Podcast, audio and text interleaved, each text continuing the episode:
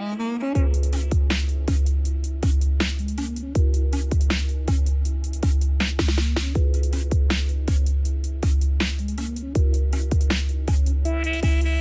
Bonsoir tout le monde, j'espère que vous allez tous bien. Bienvenue dans ce troisième épisode de Chromebook on Live, la première émission francophone autour des actualités Chromebook et Chrome OS. Alors malheureusement cette fois-ci on a dû essuyer, on n'a pas essuyé des plates, mais en tout cas il y a eu quelques petits problèmes techniques et pourtant je m'étais avancé, j'avais oublié d'appuyer sur un bouton qui était sur YouTube Studio parce que bah, j'ai l'impression que ça a encore changé une nouvelle fois. Cela dit, ça va, ne va pas nous gâcher la fête parce que je vois que vous êtes déjà eh bien nombreux à interagir sur le chat et ça fait vraiment plaisir, se dire que ben, on était en train de parler avec euh, notre invité hein, qui est là actuellement, jusqu'à qu'on me dise, ben, en fait, il se passe rien. Donc écoutez, désolé une nouvelle fois, là normalement, pour la prochaine fois, ça devrait aller. En tout cas, nous sommes en direct sur YouTube. Comme vous le savez, il y a un format podcast sur Google Podcast, sur Apple Podcast, sur Spotify et sur les autres plateformes. Hein. N'hésitez pas à regarder dans la description de la vidéo quand celle-ci sera enregistrée. Aujourd'hui, eh bien, je, voilà, c'est un live un peu précipité. Vendredi soir, 21h, pour fêter les 10 ans de Chrome OS. Hein. Euh, la date d'anniversaire était au 9 mars 2021. Et 10 ans, eh bien, c'est peu. Mais ça s'est passé très vite et il y a eu beaucoup de choses, beaucoup de choses à partager. Hein. Euh, et, c'est ce qu'on fait finalement depuis déjà euh, quelques moments, enfin au travers en tout cas du, du blog, mais également au travers de l'émission Chromebook Online. Aujourd'hui, pour fêter ces 10 ans avec vous, eh bien, j'ai un invité exceptionnel qui est un expert technique. Il faut que j'arrête avec cet accent. Euh, marseillais, mais c'est vrai que ça me fait plaisir. Je ne sais pas pourquoi à chaque fois que j'introduis eh bien euh, une nouvelle personne, eh bien forcément il y a, l'accent marseillais. Euh, eh bien Joshua, qui est un expert technique spécialisé dans l'intégration eh bien des Chromebooks plus largement, enfin voilà, du, système d'exploitation Chrome OS dans les organisations, quelles qu'elles soient, qu'elles soient entreprises ou éducation. Eh bien, Josh, déjà, comment vas-tu? Bah, bonsoir Fred, merci pour cette invitation et bonsoir à tous. Euh, bah, je vais super bien, euh, très bien, très belle semaine, prêt pour fêter ces 10 ans avec euh, toi et tout le public. Euh, ton accent marseillais ramène un petit soleil, donc euh, continue, n'hésite pas, tu pourras le tenir tous les lives. Bah, bah écoute, euh, ouais, on, va même pas abuser quand même. Hein. Mais sinon, ça va, merci. Non, je le, le maîtrise pas assez encore et je pense que s'il y a des Marseillais qui sont sur le live, ils vont, ils vont me jeter la pierre. Mais en tout cas, effectivement, c'est le week-end. Enfin, on, est censé ne pas avoir de soucis professionnels. On est plutôt en mode détente et, euh, c'est l'occasion, effectivement, de, de, débattre et parler de ces 10 ans. Alors, Joshua, enfin, l'invité se prénomme Joshua, mais moi je l'appelle effectivement au quotidien Josh parce qu'effectivement, ça fait déjà près de deux ans que nous travaillons ensemble où on va dire, dans la même société, où on va dire que notre rôle est un peu, euh, euh, je dirais, d'évangéliser euh, Chromebook, Chrome OS sur le marché français. prêcher un peu la bonne parole. Bon, on n'est pas non plus dans, dans une religion, dans une secte, mais vous m'avez compris, apporter finalement les avantages que peut procurer Chrome OS dans certaines organisations, parce qu'effectivement, on est sur quelque chose d'innovant et très orienté cloud. Josh, est-ce que tu peux peut-être nous en dire plus sur ce que tu fais concrètement au boulot, au quotidien? Oui, il n'y a pas de secret.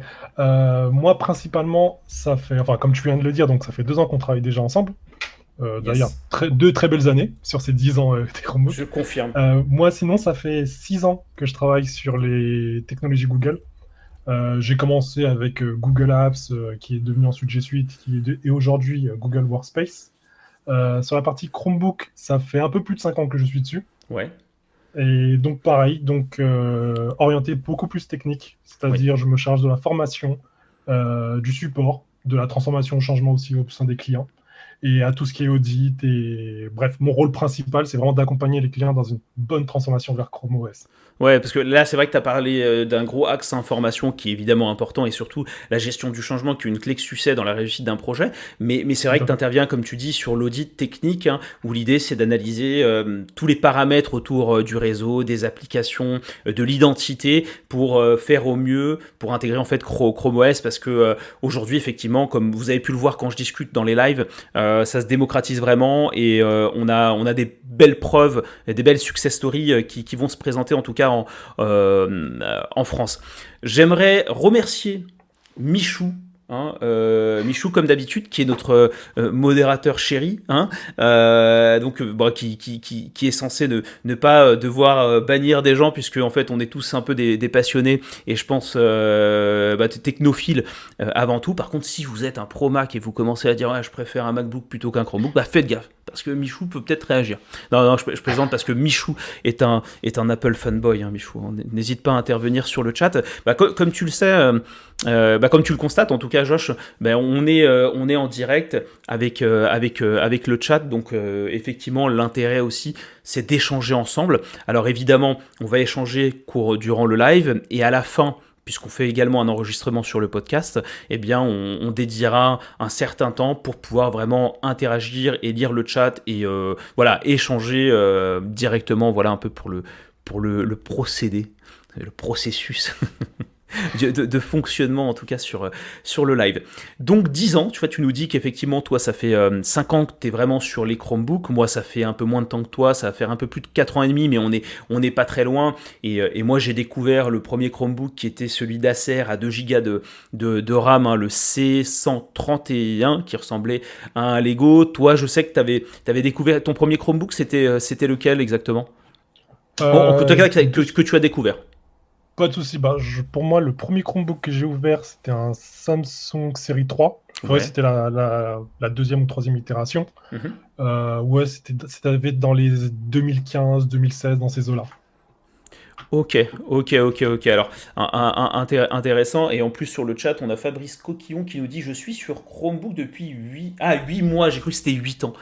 J'allais ah dire, on a, on, a, on a un vétéran. Et alors, n'hésitez pas hein, sur le chat, n'hésitez pas à nous dire hein, depuis combien de temps euh, vous connaissez les Chromebooks, hein, parce que là, on, du coup, on parle des, des, des, des, des 10 ans, c'est l'occasion. Et n'hésitez pas aussi à spammer le chat, peut-être d'émojis, de gâteaux d'anniversaire ou de ou d'autres trucs qui, qui, qui, font référence à la fête. La, la, bouteille de champagne, ça peut être, ça peut être effectivement euh, euh, rigolo. Voilà, tout, tout ça tout ce qu'il faut. Euh, on va commencer du coup à discuter de ces 10 ans, puisque Google, forcément, pour, cette, euh, pour ces 10 ans, on, euh, fait, on, fait des annonces, forcément. Il y a eu deux, nouveaux, deux, deux trois articles hein, qui, sont parus sur le leur blog officiel, le Keyword Blog, je crois. et surtout, on a le site dédié au Chromebook grand public en France qui s'est vu être modifié pour l'événement avec une section dédié eh bien, qui nous présente un peu euh, bah, l'histoire, l'être rétrospective un peu des, des Chromebooks hein, sous la forme d'une frise qui, qui, monte de, haut en bas. On va, on va le regarder tout de suite en live. Je vais, je vais vous montrer ça. Euh, pour ceux qui nous écoutent en podcast, sur cette partie-là, évidemment, ce que vous ne pouvez pas voir, je vais essayer de l'expliquer au maximum. Il ne faudra pas hésiter à venir voir euh, le live directement sur la, sur la chaîne Tech Live. Euh, comme vous pouvez le voir, donc on a quand même une, belle refonte du site. Hein. Euh, c'est assez, assez moderne. J'adore ça. Hein. C'est pas parce que c'est Google. On a la même chose chez Apple ou d'ordre général sur, chez, les, chez les GAFAM ou en tout cas chez les grandes entreprises qui vendent de la technologie. Ben, on a généralement ce genre de, de, de, technologie parallaxe, parallaxe ou parallaxe? Je sais plus comment on dit ça. J'ai oublié en tout cas. C'est parallaxe par Alex. En plus, ah oui, je suis complètement outsider. Euh, où effectivement, on a un peu ce, décalage euh, des, différents plans avec des, animations. On va, on va passer les nouvelles fonctionnalités parce qu'on en parlera un tout petit peu plus tard. Et là, effectivement, on arrive sur l'histoire du Chromebook avec forcément un focus autour de la rapidité, de la sécurité et de la facilité euh, d'utilisation. Donc la première année, forcément c'est 2010, hein, si ça fait, euh, ça fait 10 ans, et, Josh, la le premier, on va dire, Chromebook qui est sorti, c'est le CR48. Euh, moi, ce que j'en comprends, parce que ben, je ne l'ai pas vécu, mais c'est effectivement une sorte de prototype qui a été envoyé, euh, je crois, pas moins de 60 000 exemplaires sur, dans, le, dans le monde, hein, pour obtenir en fait des feedbacks utilisateurs, sachant qu'on est sur bah, c'est encore une fois sur, un, sur du full cloud, quoi. Vraiment que de l'online, et, quand on regarde l'image, on est euh, uniquement, enfin, lorsque tu bootes, tu arrives directement euh, sur Chrome. Donc, c'était vraiment, voilà, c'était vraiment le premier modèle euh, pour Google de venir prendre la température sur ce genre d'usage que l'on connaît aujourd'hui. Et, c'est vrai qu'il l'annonce, hein, il l'annonce directement en disant que effectivement c'est pour donner un aperçu du futur de l'informatique cloud first. Alors ça reste du marketing bien évidemment, mais sur le principe, factuellement, euh, oui, moi, pour moi, je trouve qu'ils étaient déjà en, très en avance et c'est pour ça que ça a pris du temps, euh, je dirais, à, germer et à, et, à, mûrir. On arrive, alors, juste pour revenir au CR48, je sais plus quels étaient les specs, mais si je ne dis pas de bêtises, on était sur, euh, attends, combien giga de RAM? C'était 2 giga de RAM, je crois. 2 giga de RAM, on était sur de l'Intel Atom 455, je crois, euh, avec 16 Go d'espace de stockage. Donc on était vraiment sur quelque chose qui était, euh, bah, euh, très, light, très light comparé à ce qu'on a aujourd'hui, même si finalement ce côté light, je l'ai retrouvé un peu plus tard, du coup en 2016, avec le, le Acer Chromebook. On arrive en 2011, et là, Google décide de lancer les premiers Chromebooks au travers de constructeurs, donc qui sont Acer euh, et Samsung. Et je ne crois pas que ce soit. Non, le série 3, il intervient après, euh, Josh, si je dis pas de bêtises. C'est ça. C'était, là, c'était, le série, euh, c'était les premières séries. série 3, c'est bien plus après encore. Donc, mais je crois que ça intervient juste en dessous. En, 2012, en 2012, pardon, où tu as la nouvelle interface utilisateur Aura qui apparaît. Est-ce que tu peux peut-être nous en dire plus sur cette interface, Josh? Oui, c'est euh, initialement, bah, pour les gens qui ont connu Chromebook euh, durant les premières années, on était vraiment sur un système d'exploitation qui lançait uniquement le navigateur Chrome. Ouais. C'est-à-dire qu'on avait vraiment l'expérience d'un navigateur Chrome euh, en poche qu'on lançait sans rien de toi. Ouais. L'avantage de cette nouvelle interface, qui est basée sur Linux, a permis de, de permettre, en fait, du moins, a permis de, aux utilisateurs de retrouver un certain confort, c'est-à-dire pour les personnes qui utilisent Windows, bah, d'avoir le menu sur le côté euh, en bas à gauche et d'avoir euh, les paramètres et la petite horloge en bas à droite. Mhm. Et rien que ça, ça a justement franchi le pas en disant que Chromebook avait cette volonté d'aller vraiment sur des laptops euh, dédiés au grand public et qui retrouvent leur marque et leur repère.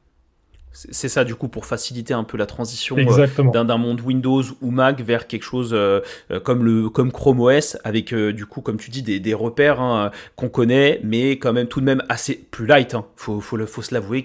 Enfin je pense que l'interface aura ou en tout cas ce qu'on a aujourd'hui même si aujourd'hui c'est un peu plus étoffé avant qu'il y ait Google Play Store ou d'autres choses on était quand même sur un format assez assez light mais ce qui permet aussi de, de, lancer rapidement le système d'exploitation sans avoir plein de processus ou d'autres choses qui tournent en, en en, arrière-plan. Euh, ah bah tiens, j'ai encore, moi j'ai Google Home, euh, Google Home qui se lance, l'assistant Google, mais là c'est sur le smartphone et pourtant j'ai éteint le Google Assistant sur le Google Home, j'aurais dû euh, éteindre les deux. Et donc 2012 aussi, a été marqué par le, bah du coup on en parlait tout à l'heure, le lancement du Chromebook Samsung Series 3, donc c'est celui bah, que tu as eu entre les mains.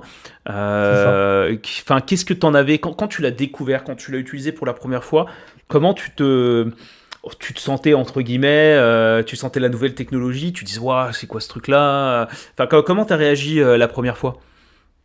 Bah déjà il faut déjà remettre les choses dans son contexte. Moi à l'époque euh, j'étais beaucoup plus porté sur le développement, donc je travaillais sur des machines Linux.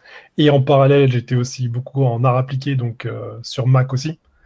c'est vrai que ma première rencontre avec le Chromebook, la première impression c'était la rapidité, c'était vraiment le fait qu'on lance quelque chose, qu'on l'utilise j'étais très réticent de ne pas retrouver mes marques, de ne pas retrouver euh, l'usage euh, que j'avais de l'informatique de tous les jours. Mhm. Néanmoins, c'était vraiment le petit, euh, c'était le petit laptop à côté que je pouvais allumer, que je pouvais utiliser pour travailler en collaboration avec le reste de, des équipes dans lesquelles je travaillais, tout en gardant à côté, bien sûr, encore ma machine Linux pour développer.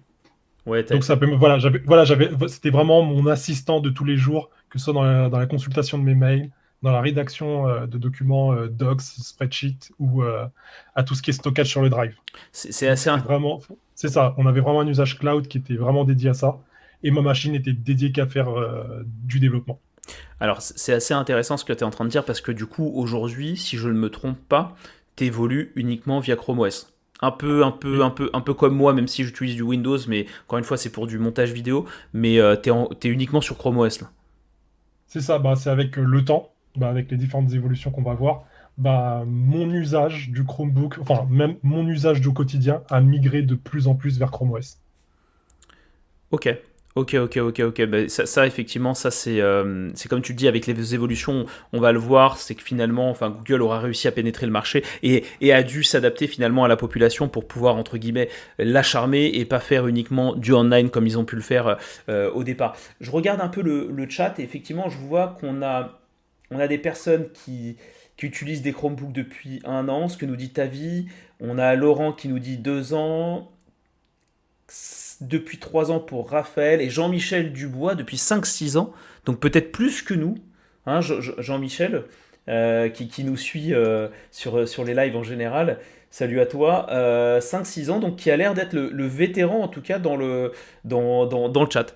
Qui a l'air d'être le vétéran dans le chat et bah, tu, je sais pas si tu peux, tu peux nous dire, Jean-Michel euh, Dubois, tu as connu quel Chromebook du coup Si ça fait 6 ans, si on fait le, calcul, ah, on va arriver, on n'est pas encore à l'étape de 2014, donc on va, on va attendre, on, va découvrir ça. Euh, en 2012, ce qu'on note, donc c'est encore Samsung qui sort un modèle, ok, et qui sort aussi la première Chromebox. Donc je pense que c'est intéressant de le noter. Ça veut dire que Samsung a quand même été dans les premiers avec Acer, Acer qui domine aujourd'hui le marché en France euh, et qui a une forte présence mondiale.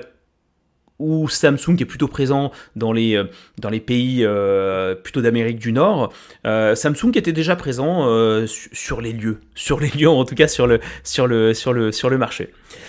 Euh, en 2013, eh on a la sortie du premier Google Pixel, alors avec un écran donc 3 demi, euh, bon pour proposer comme ils le disent des images plus grandes et de meilleure qualité à un public élargi. Bon ça, encore une fois c'est très très subjectif. Moi je suis un gros fan des, euh, formats d'écran 3 demi, donc je je sais pas, Josh, du coup, enfin, l'objectif finalement, c'était de sortir un peu un fer de lance, si je dis pas de bêtises.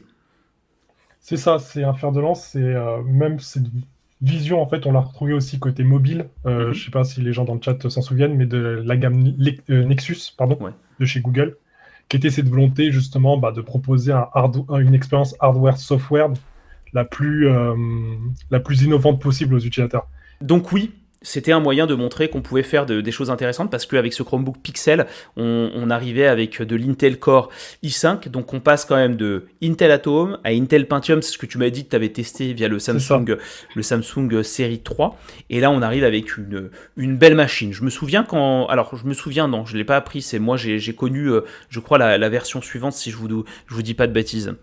Euh, ensuite, en 2014, les, alors qu'est-ce qu'on a en 2014 Les Chromebooks contribue à moderniser l'expérience pédagogique. Donc finalement, c'est l'introduction euh, euh, des, Chromebooks dans le, dans le monde de, euh, dans le marché de l'éducation aux États-Unis avec Lenovo qui va sortir son premier convertible 2 en 1, le ThinkPad 11e. Si je dis pas de bêtises, bah, enfin vous, vous, êtes déjà tous au courant, mais les Chromebooks dominent le marché américain euh, au niveau de, l'éducation. Donc c'est en 2014 que tout a commencé et il a fallu, je pense, près de 4-5 ans pour arriver à, dominer euh, ce marché à montrer, à faire des preuves pour qu'ensuite il y ait une, expansion un peu, euh, un peu plus large dans, le monde. Toi, en plus, Josh, tu, euh, tu as déjà fait de l'intégration euh, de, Chromebook dans l'éducation. Donc, euh, c'est vrai que les, laptops, un peu comme le Lenovo ThinkPad, en tout cas convertibles, 11 pouces, sont vraiment pertinents auprès, pour les élèves. C'est ça. Et le, plus, en fait, le retour le plus intéressant que j'ai eu de l'éducation, c'est qu'ils étaient vraiment dans une phase où ils voulaient mettre en place des tablettes. Puisque les mhm. tablettes, c'était la grande mode des tablettes, tout le monde en voulait, tout le monde voulait en déployer. Mais l'un des problèmes des tablettes, c'est la partie euh, tactilo. Mhm. C'est-à-dire que certes, on a une tablette, il y a un clavier, euh, il y a un clavier virtuel qui s'ouvre, on tape dessus, mais qui occupe quasiment toute la totalité de l'écran. Et passer euh, de ça au contenu, c'était vraiment très très fatigant, aussi bien pour les élèves que pour les enseignants. Mhm. L'avantage du Chromebook, ils ont dit en fait, c'est vraiment de manière la plus banale possible, c'est une tablette avec un clavier. C'est ça. Et, donc c'est là où effectivement le Chromebook peut être ultra intéressant euh, pour les écoles parce que finalement vous arrivez avec un, laptop peu cher, hein, on a un TCE qui est plus intéressant et qui va vous proposer le tactile, la convertibilité et le clavier. Ça, c'est vrai qu'on en a déjà parlé dans les lives précédents si euh, je ne dis pas de bêtises. Continuons un peu notre frise. Et là, on arrive, notre frise chronologique, et on arrive en 2015, où là, on a le lancement du, premier, du, premier, euh, pardon, du premier Chromebook avec un port USB Type C et c'est une nouvelle version du Chromebook Pixel. Donc vous aujourd'hui, bah, pour ceux qui ont commencé un peu à, regarder le monde de Chromebook, bah, tous nos Chromebooks sont aujourd'hui eh bien équipés de, ports USB et euh, certaines fois doublés euh, euh, et même au, sur le, au niveau des ports où on va même ajouter du, type A. Bah, en 2015, ça a été le premier à proposer cette technologie de, connectivité. Donc ça, ça date quand même de 6 ans. À une année charnière, je dirais, c'est de l'année 2016 avec l'apparition du euh, Google Play Store. Euh, pour la petite histoire, moi j'étais avec mon Acer 731 eh bien, je, bah, je faisais principalement que dans Nine, très clairement. Je pouvais par contre faire un peu, euh, je pouvais travailler sous Docs en offline. Euh, qu'est-ce que je pouvais faire d'autre? Je pouvais installer des extensions, aussi des applications du Google Play Store. Et je me souviens, il y avait Angry Bird en jeu vidéo euh, à l'époque, et c'est vrai que ça prenait très peu de place. Mais non, je pense que 2016 et Google Play Store, ça a été une révolution pour, pour les, pour les Chromebooks. Comment tu l'as vécu, toi, euh, Josh, cette arrivée-là? Bah, Moi, c'était. Euh, en plus, moi, cette même année, c'était euh, l'année où j'ai eu mon premier projet Chromebook dans l'éducation. Mhm. pour, pour, une ville dans la, région de Paris, pardon. Ouais. 60 Chromebooks. Et c'est vrai que cette annonce-là a été un waouh. Parce que, comme j'ai expliqué tout à l'heure, les Chromebooks, c'est comme des tablettes avec un clavier mais les enseignants attendaient d'utiliser leur solution euh, Android, en plus qui était très très plébiscitée à ce moment-là. Ouais. Et euh, avoir vu cette arrivée-là, bah, en fait, euh, tout d'un coup, le Chromebook avait un argument de poids supplémentaire à être implémenté sur la partie mobile, aussi bien dans l'éducation, et on le verra un peu plus tard dans la partie aussi entreprise. Bah, c'est vrai quoi, et même si on doit élargir et parler de grand public, moi quand j'ai entendu que le Google Play Store était arrivé, c'est là où j'ai commencé à me dire ah bah tiens je vais changer de Chromebook. Et j'ai acheté euh, du coup le, le, Acer Chromebook euh, R13 qui était une valeur sûre je trouve pour euh, l'époque. Hein. Franchement, j'ai adoré euh, être avec lui et c'était du, du. Hein. Si je dis pas de bêtises, j'arrivais à faire tourner euh, pas mal d'applications, de jeux vidéo. après, certaines fois, ça, alors je vais pas dire que ça frisait, mais on, avait des, petits temps de, latence, hein, quelques, petits bugs sur, certains jeux.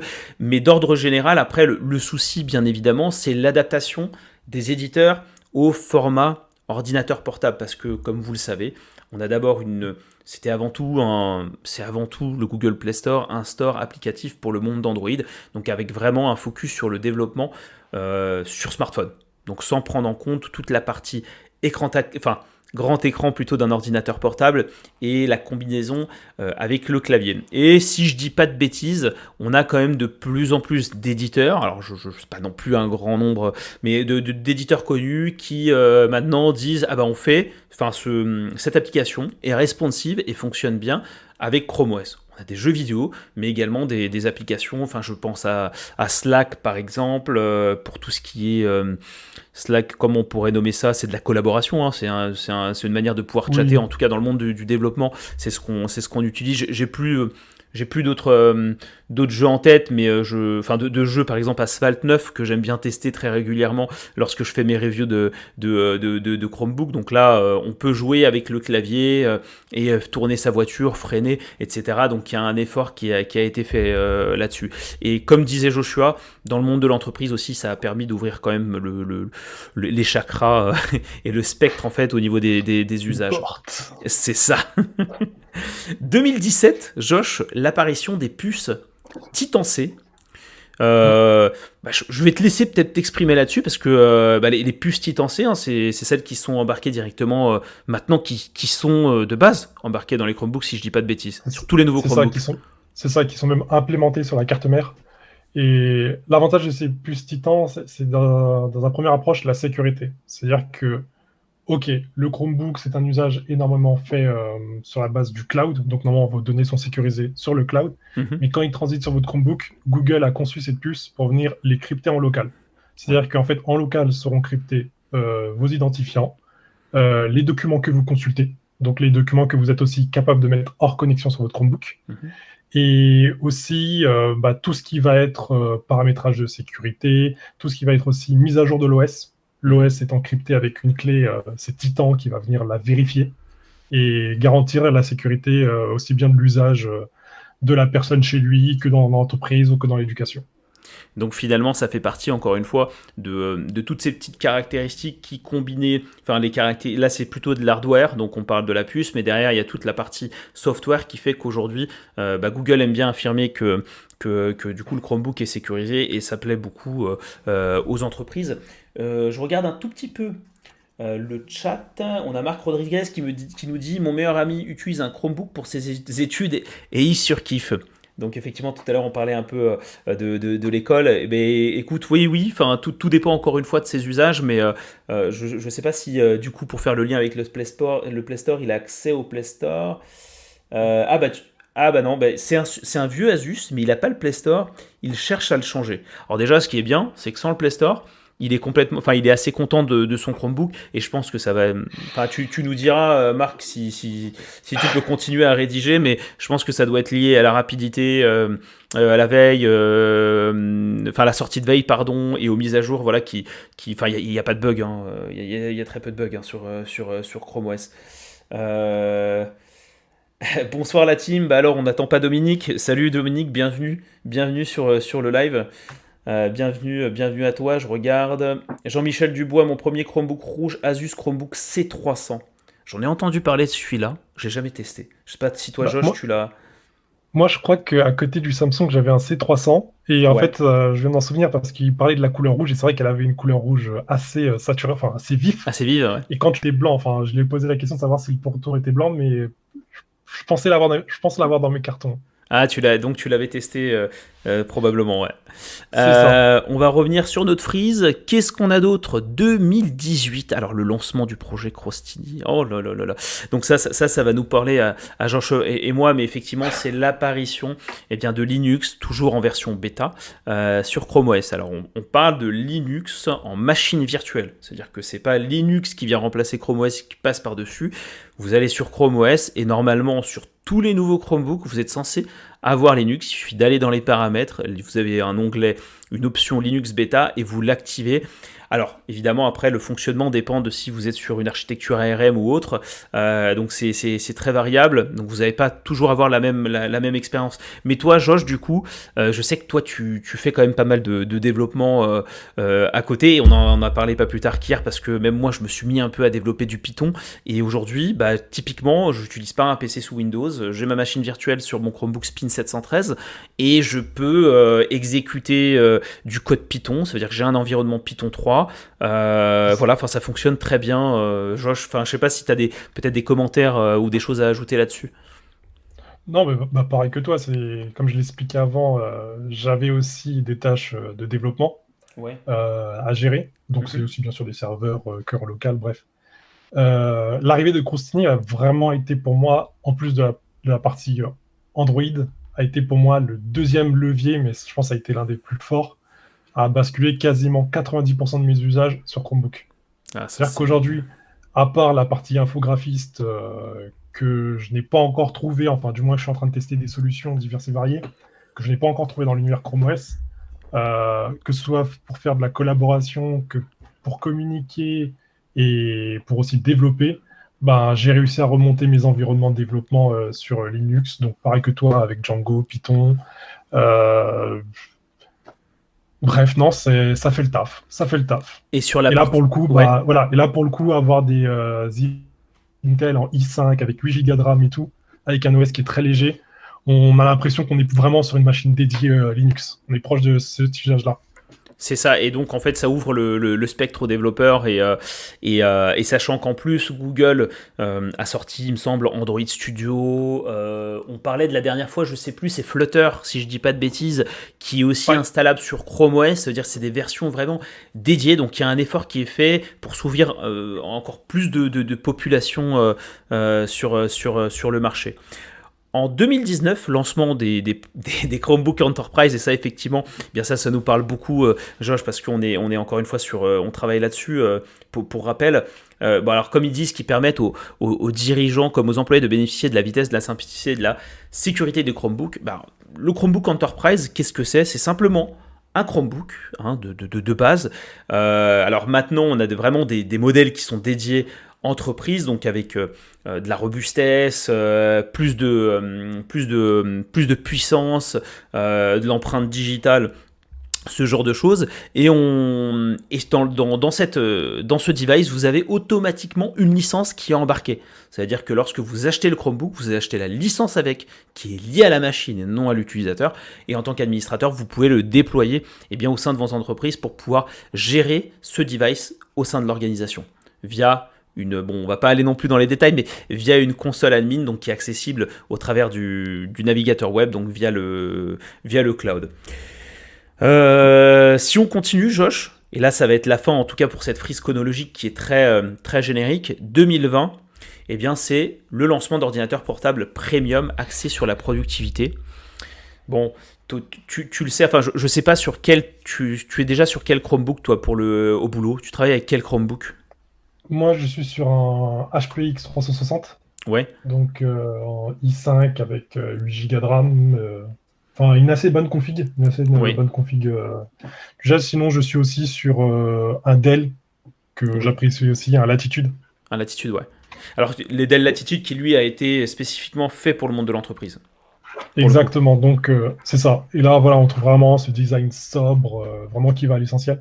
Mais par contre, la bonne remarque que j'aimerais souligner justement sur 2020, Mhm. C'est que par expérience, beaucoup de gens ont attribué le Chromebook à un appareil cheap, c'est-à-dire en plastique, pas cher. Oui. Euh, que, voilà, que les personnes VIP, les gens qui voulaient de la qualité, préféraient du Apple. Au fur des âges, au fur des années, pardon, euh, jusqu'en 2020, bah, on a vu vraiment l'arrivée euh, de Chromebook en aluminium. Il y en a même qui sont. J'ai même vu des prototypes avec un socle en carbone. on est vraiment venu, voilà, on est vraiment venu sur des conceptions totalement innovantes et qui viennent totalement chambuler cette image du type euh, à donner jusqu'à du premium, bah, l'élite, HP Elite, clairement, oh. c'est une beauté. Le, C1030, c'est vraiment une, beauté, même si je, je critiquerai un peu l'écran, euh, parce que Acer, Acer, arrive quand même à faire du QHD, et j'ai pas vu un autre constructeur arriver à faire ne serait-ce que du QHD, hein, d'autres se vendent de la 4K, mais bon, c'est en option et ça coûte très très cher. Mais comme tu dis, le C1030, Dites-vous bien que vous avez un lecteur d'empreintes digitales, vous avez un cache caméra intégré et vous avez aussi un, filtre de confidentialité eh bien, qui est euh, bah, qui est lié à l'OS en fait. C'est l'OS qui permet d'activer le filtre de confidentialité qui est intégré à la machine, donc euh, pas besoin d'acheter un fil pour pouvoir cacher, euh, cacher son écran euh, des, regards un peu indiscrets. Donc comme le dit Josh, effectivement, on est arrivé à un step vraiment supérieur en tout cas dans le monde de l'entreprise et d'ordre général tout de même, on constate qu'on y a, hum, on, va vers de la premiumité si je peux me permettre quand on pense au Spin 713 qui est même sorti auprès du grand public ou de l'Asus Chromebook Flip C436, on est sur, vraiment sur des, euh, sur des très belles finitions et sur des très belles machines. C'est ça même, pour euh, ceux qui regardent le, euh, tout ce qui est actualité outre-mer, mhm. le Samsung Galaxy. Enfin, clairement, ah Samsung, ils ont sorti dans leur famille Galaxy un Chromebook. Et ça, clairement, pour moi, c'était une grosse marque. bah, aussi une reconnaissance côté Samsung de mettre le Chromebook à ce stade-là. Enfin, tout le monde rêve des S10. Maintenant, on est à S. Je sais plus c'est quoi les derniers S mais euh, voir les Samsung euh, Chromebook euh, Galaxy, ouais. ça a été un waouh pour moi. Bah écoute, en tout cas, j'ai hâte que ça sorte en fait sur en Europe et, en France. Hein, j'ai hâte aussi. Ça peut se chambouler le marché, sachant que Samsung est passé devant Asus en 2020 sur le, volume d'expédition dans le monde. Hein. Euh, c'est assez, euh, je trouve que c'est assez significatif. Enfin, c'est intéressant comme data parce qu'on ne se doute pas que Samsung est quand même euh, assez présent dans le, dans le domaine et, et c'est intéressant puisqu'on est en train de se, se, faire cette frise et de remarquer en fait qu'il était bah, qu'il était l'un des premiers avec Acer à travailler sur les Chromebooks et même à, lancer la première Chromebox et finalement revenir sur le marché comme ça. Et si en plus ils étendent sur le territoire européen, il risque de faire très très mal. Hein. En d'autres termes, il risque de faire très très mal. Je regarde un peu euh, le chat. Qu'est-ce qu'on nous dit? Euh, Marc Rodriguez, l'avantage de Chrome OS, c'est peu, que, peu importe le modèle et l'année, ça marchera toujours, contrairement à Apple Windows, je suis d'accord avec toi. En effet, c'est euh, ça évolue constamment dans le bon sens. En fait, en théorie, tu peux pas régresser sur Chrome OS. Euh, Josh, hein, si, je ne m'abuse, euh, c'est tellement bien fait qu'à chaque fois, ça t'apporte ouais, de, bonnes fonctionnalités. En fait, tu garderas toujours cette rapidité. C'est ça, c'est ça. Et même derrière, pour les personnes qui ont acheté un Chromebook et qui souhaitent en racheter un nouveau, pour moi, je trouve que c'est l'un des appareils les plus faciles à recycler. C'est-à-dire que si demain vous avez votre neveu, votre nièce, vos enfants qui veulent basculer sur Chromebook, bah, vous pouvez leur passer l'ancien Chromebook, vous en achetez un nouveau. Euh, c'est vraiment une passation qui est très simple à mettre en place. Alors que l'affaire sur Windows ou Apple, tout effacé, tout reformaté pour qu'il ait un environnement euh, plus ou moins, euh, dirons, disons, nu à l'origine, est beaucoup plus complexe et, contrôlable via Family Link, on n'en a pas parlé, hein, qui est sorti euh, en 2019, je crois. J'ai manqué, non, c'est pas 2019, je reviens sur 2018, en, parallèle, entre guillemets, de, de, de euh, de, de, Linux. Qu'est-ce qu'on nous dit d'autre? Fabrice, j'étais sous Linux depuis 2008 et je ne pensais jamais changer. Erreur, je suis sur Chromebook. Vraiment excellent. Ça, ça bienvenue dans la team. bienvenue, ouais. c'est un bon retour d'expérience, euh, Fabrice. Euh, le projet Lacrosse, il en est où? Vous avez des infos Non, pour moi, j'ai pas plus d'infos sur Lacrosse. Je sais pas si ça te parle, ça, Josh. C'est euh, le fait de séparer, tu sais, Chrome à Chrome OS et permettre de continuer à utiliser, on va dire, le Chromebook de manière sécurisée au travers du navigateur sans forcément avoir les mises à jour automatiques de l'OS. Donc ça, je... Non, moi, j'avais... Pas de news en tout cas de mon côté. Non, moi, pas de news non plus. Moi, il y a, enfin, après, si on parle de projet, il y avait aussi un projet en 2015, euh, d'ailleurs, qui est toujours en dormant, qui était le projet Magenta. Ouais. En fait, Google voulait lancer un OS qui s'appelait Fuchsia. Oui. Et ça devait être le mix entre Android et euh, Chrome OS, euh, qui a fait beaucoup parler de lui, qui est retourné dans le silence, qui a refait parler de lui. Enfin, c'était une vraie, une vraie péripétie. Euh, moi, voilà, c'est un des projets que j'essaye de voir de loin pour l'instant. C'est vrai qu'il faudrait que je me repenche dessus. Mais un des projets euh, d'évolution de Chrome OS les plus intéressants. Ouais, c'est vrai que Fuchsia OS était annoncé effectivement comme le système d'exploitation qui est responsive, peu importe le device que vous utilisez. Donc que vous soyez sur smartphone ou sur ordinateur portable ou, euh, ou, ou tout autre. Euh, qu'est-ce qu'on a d'autre? On a Dominique Emery qui nous dit Qu'en est-il d'un Chromebook Enterprise qui est revendu et acheté par un particulier? Peut-il l'utiliser? Alors là, j'ai l'impression d'être sans aucun doute hein, quand, je relis la question et je vais te donner la réponse. Euh, oui, tu peux utiliser un Chromebook Enterprise, ça va fonctionner. Moi, j'ai, bah, j'utilise un Chromebook Enterprise en me loguant en fait avec euh, mon adresse Gmail perso. Donc, euh, par contre, en achetant le Chromebook Enterprise, en fait, tu payes une licence que tu n'utiliseras pas dans un cadre particulier. Donc, euh, bah voilà, tu vas payer plus cher euh, pour un usage que tu n'auras pas en fait. Enfin, que tu, tu, n'auras pas toi, oui, de ton, côté. Le fait qu'il soit plus premium, alors Marc, le fait qu'il soit plus premium et qu'il y ait des super configurations avec des i5, etc., ça me fait beaucoup réfléchir pour en acheter. Et eh ben Marc, saute le pas. Ok Marc saute le pas, comme ça au moins tu te, tu te fais un avis personnel. Euh, après, je te dirais peut-être, je sais pas si c'est euh, Core i5, ça va être déjà un, bon petit budget. Donc c'est encore une fois à toi, de, à toi de voir. Josh, ce que je vais te proposer, c'est de basculer maintenant sur, je dirais, la deuxième partie. Euh, de notre live où on va parler un peu de, l'évolution de Chrome Enterprise. Hein. On va, on va essayer de faire peut-être un peu moins condensé que cette première partie parce qu'effectivement, bah, le Chromebook a évolué, mais il a évolué dans le monde de l'entreprise et de l'éducation pour faire en sorte bah, d'équiper euh, les salariés, les collaborateurs ainsi que les DSI d'appareils rapides, faciles à et facile à manager euh, très grossièrement.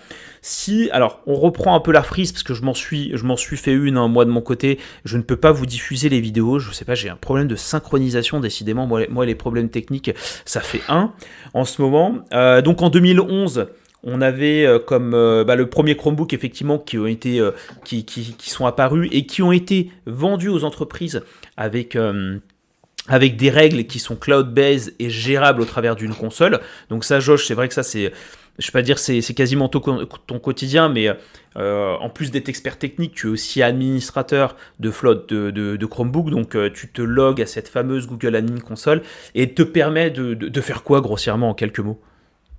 Bah, grosso modo, on va dire, ça va nous permettre de euh, créer euh, un environnement sécurisé pour les, pour les utilisateurs. C'est-à-dire qu'on va définir au préalable des cas d'usage, et en fonction de ces cas d'usage, on va pousser euh, les bons paramètres en termes de connexion, les bons paramètres en termes d'application aussi. On peut imaginer la partie impression pour que l'utilisateur finalement se pose le moins de questions techniques possibles sur son Chromebook et puisse vraiment travailler de manière la plus efficace possible.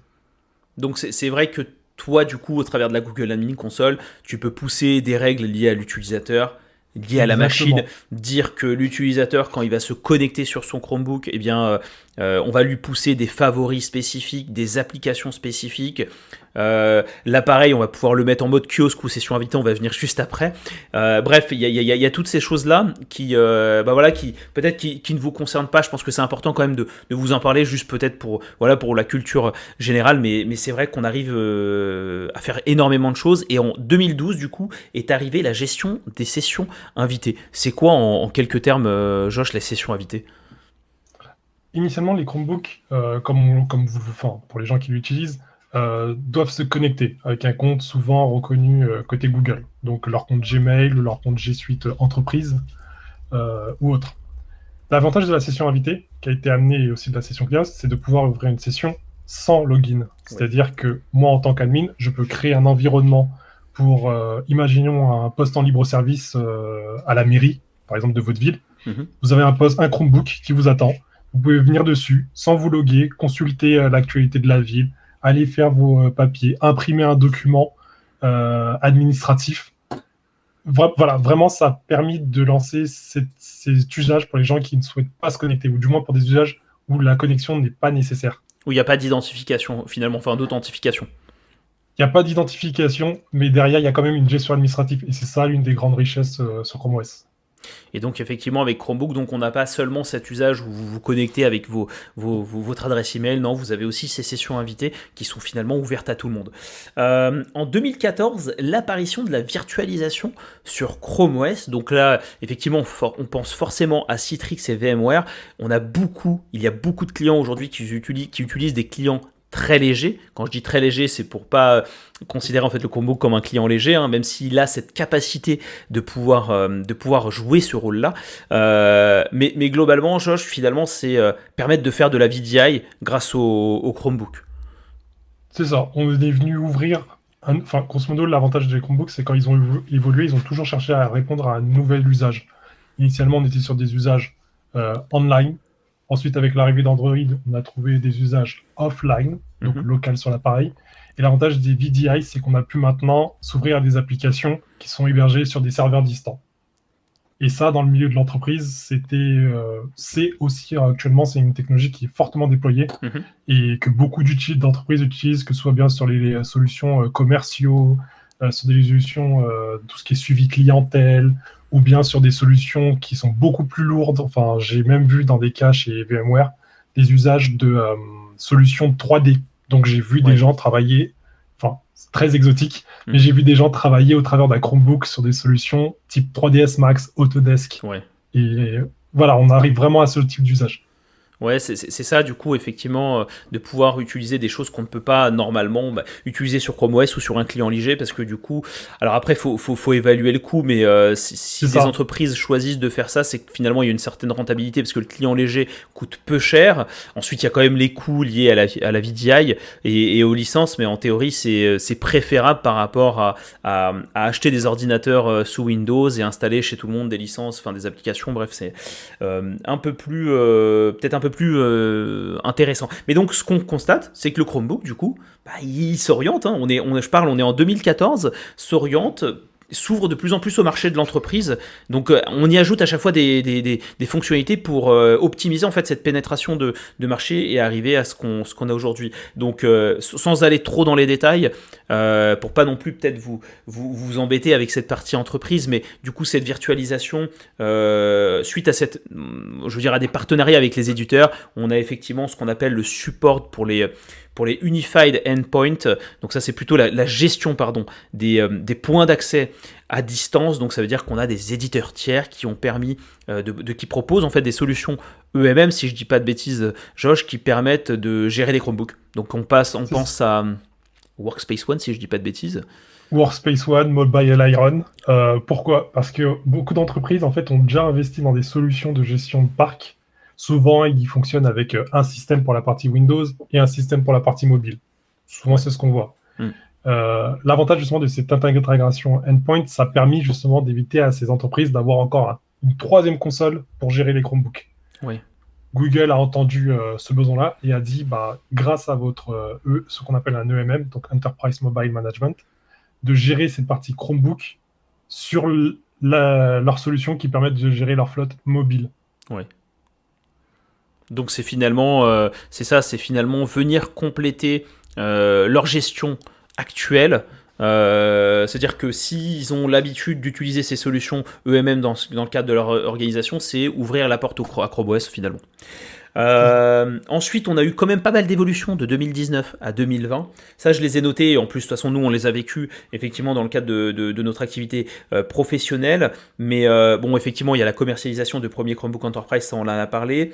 L'apparition des applications Chrome Enterprise Recommended, ça veut dire que Google maintenant appose entre guillemets des badges, un peu comme les Works with Chromebook hein, concernant les accessoires, mais là c'est plutôt lié aux applications, aux applications qui vont faciliter l'intégration du Chromebook dans les entreprises. Donc typiquement, euh, je pense à Printer Logic pour toute la partie euh, printing Impravata pour euh, la, détection de la lecture de badge sur Chrome OS.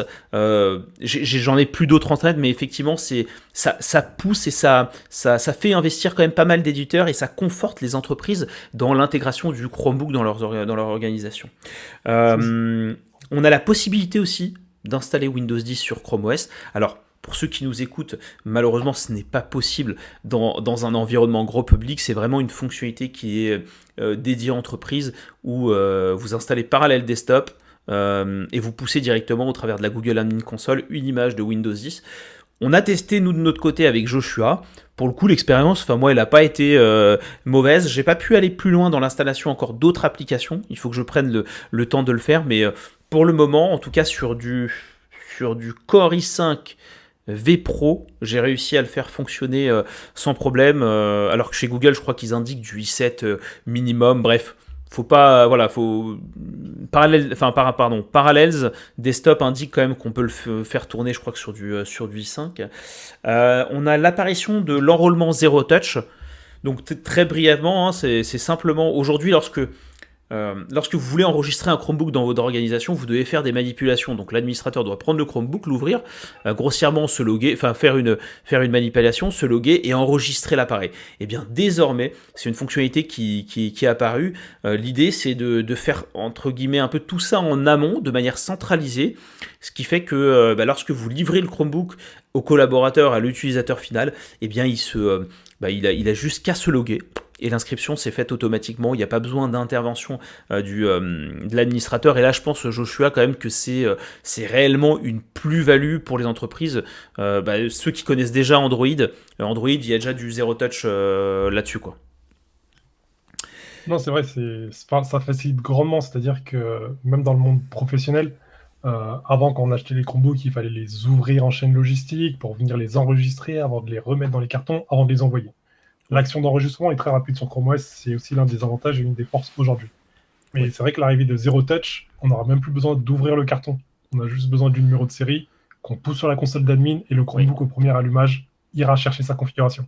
Donc ça va se faire vraiment entre euh, le, client, le partenaire et le constructeur, et évidemment Google qui va récupérer ces, euh, informations et activer en fait les Chromebooks euh, dans, dans, le domaine.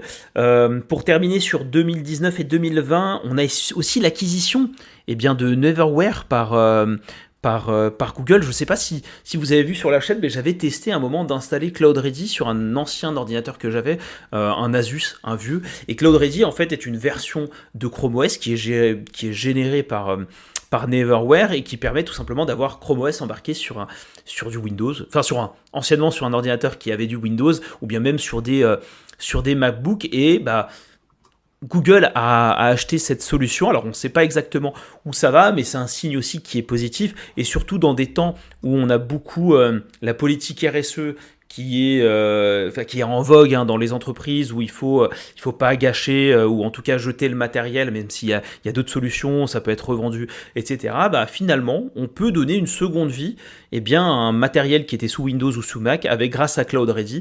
Et donc ça, c'est, je trouve que c'est, une solution qui est intéressante. Par contre, évidemment, vous êtes limité, on va dire, à faire des activités online. Le Google Play Store n'est, pas supporté. Hein. Ça, c'est, enfin, c'est logique c'est logique. C'est ça, c'est ça. Et même pour le découvrir, euh, j'invite les gens. Enfin, après, ça demande un tout petit peu de programmation, mais c'est pas non plus très complexe. C'est vous pouvez le mettre sur clé USB. Ouais. Et de booter sur la clé USB. C'est-à-dire qu'en fait, votre, votre euh, appareil va pas être modifié, mais ça vous permet tout de suite d'avoir une première impression de, euh, du système d'exploitation, de voir ce qu'il y a derrière. Et derrière, il y a même le guide qui vous aide à l'installer définitivement sur votre machine. Donc euh, ouais, faut faut pas hésiter si effectivement vous avez une ancienne machine et vous voulez tenter l'expérience. Moi, euh, forcément en tant que technophile, je voulais tenter le truc, je voulais voir ce que ça donnait parce que du coup l'Asus je l'utilisais pas et je peux vous assurer. Alors il y avait des problèmes de son. Par contre en, train de, en termes de rapidité, ben, on a toujours cette expérience avec Chrome OS. C'est-à-dire que cet Asus à l'époque, ben, il galérait encore une fois avec Windows. Je sais plus, c'était pas du, bah forcément c'était pas du Windows 10, mais euh, c'était quoi déjà Windows avant le Windows 8 C'était Windows 7. mais avant Windows 7, je sais plus c'était quelle version? Je, crois que c'était pas 2010, si je me trompe. Non, non, non, non, non. Ah, bah, je, crois que j'avais une version de Windows 7. Non, bah alors c'était 7. Je pense que c'était 7 et bref, franchement, et ça, ça galérait énormément. T'avais des processus qui se lançaient et tu sentais en fait que ça supportait peu. Et quand j'ai mis Cloud Ready là-dessus, ça a fonctionné. Par contre, je vais être franc avec vous, je l'utilise pas du tout. C'était vraiment pour l'expérience. Mais vu que je suis sur Chrome OS, bah, je l'utilise. Euh, j'utilise mon Chromebook. Je crois qu'on a des Vista, des XP, Windows 7 ou 7. C'est vrai que moi, j'arrive ah, plus à les mettre dans l'ordre. Ouais, on regarde. Ah oui, oui, le, oui, le chat. Oui, Claude dit sur clé Vista XP. Non, je crois que c'est le 7 que j'avais. Je crois que c'était le 7, il me semble. Je, crois, bien que c'était euh, c'était le, le, le, 7 dans mon cas. Euh, on va terminer rapidement cette entreprise en espérant que ça vous ennuie pas trop, hein, parce que encore une fois, c'est un focus. Et moi, je pense que c'est intéressant, vu qu'on parle des 10 ans, et bien d'avoir cette vision un peu plus large et ensuite faire un peu de filtre sur l'entreprise et l'éducation. L'éducation, on va y arriver, mais je pense qu'on va balayer assez vite pour revenir un peu aux fonctionnalités. Euh, et en 2021, donc on a eu quand même des, euh, des nouvelles annonces de la part de Google, c'est l'arrivée d'un outil qui s'appelle Chrome OS Readiness Tool. Donc toujours dans cette volonté de pénétrer le marché et de d'intéresser, enfin ou en tout cas d'ouvrir les chakras, des clients, euh, Google maintenant propose un outil qu'on va installer en fait sur son parc et qui va permettre entre guillemets de surveiller, alors pas dans le sens où on va espionner les choses, mais on va euh, ça va être un, outil qui va permettre de détecter les usages et de dire à la fin, eh bien sur telle et telle population d'utilisateurs dans votre société, eh bien celle-ci est 100% compatible Chrome OS, donc ils peuvent basculer sur Chromebook parce qu'ils font que du travail online.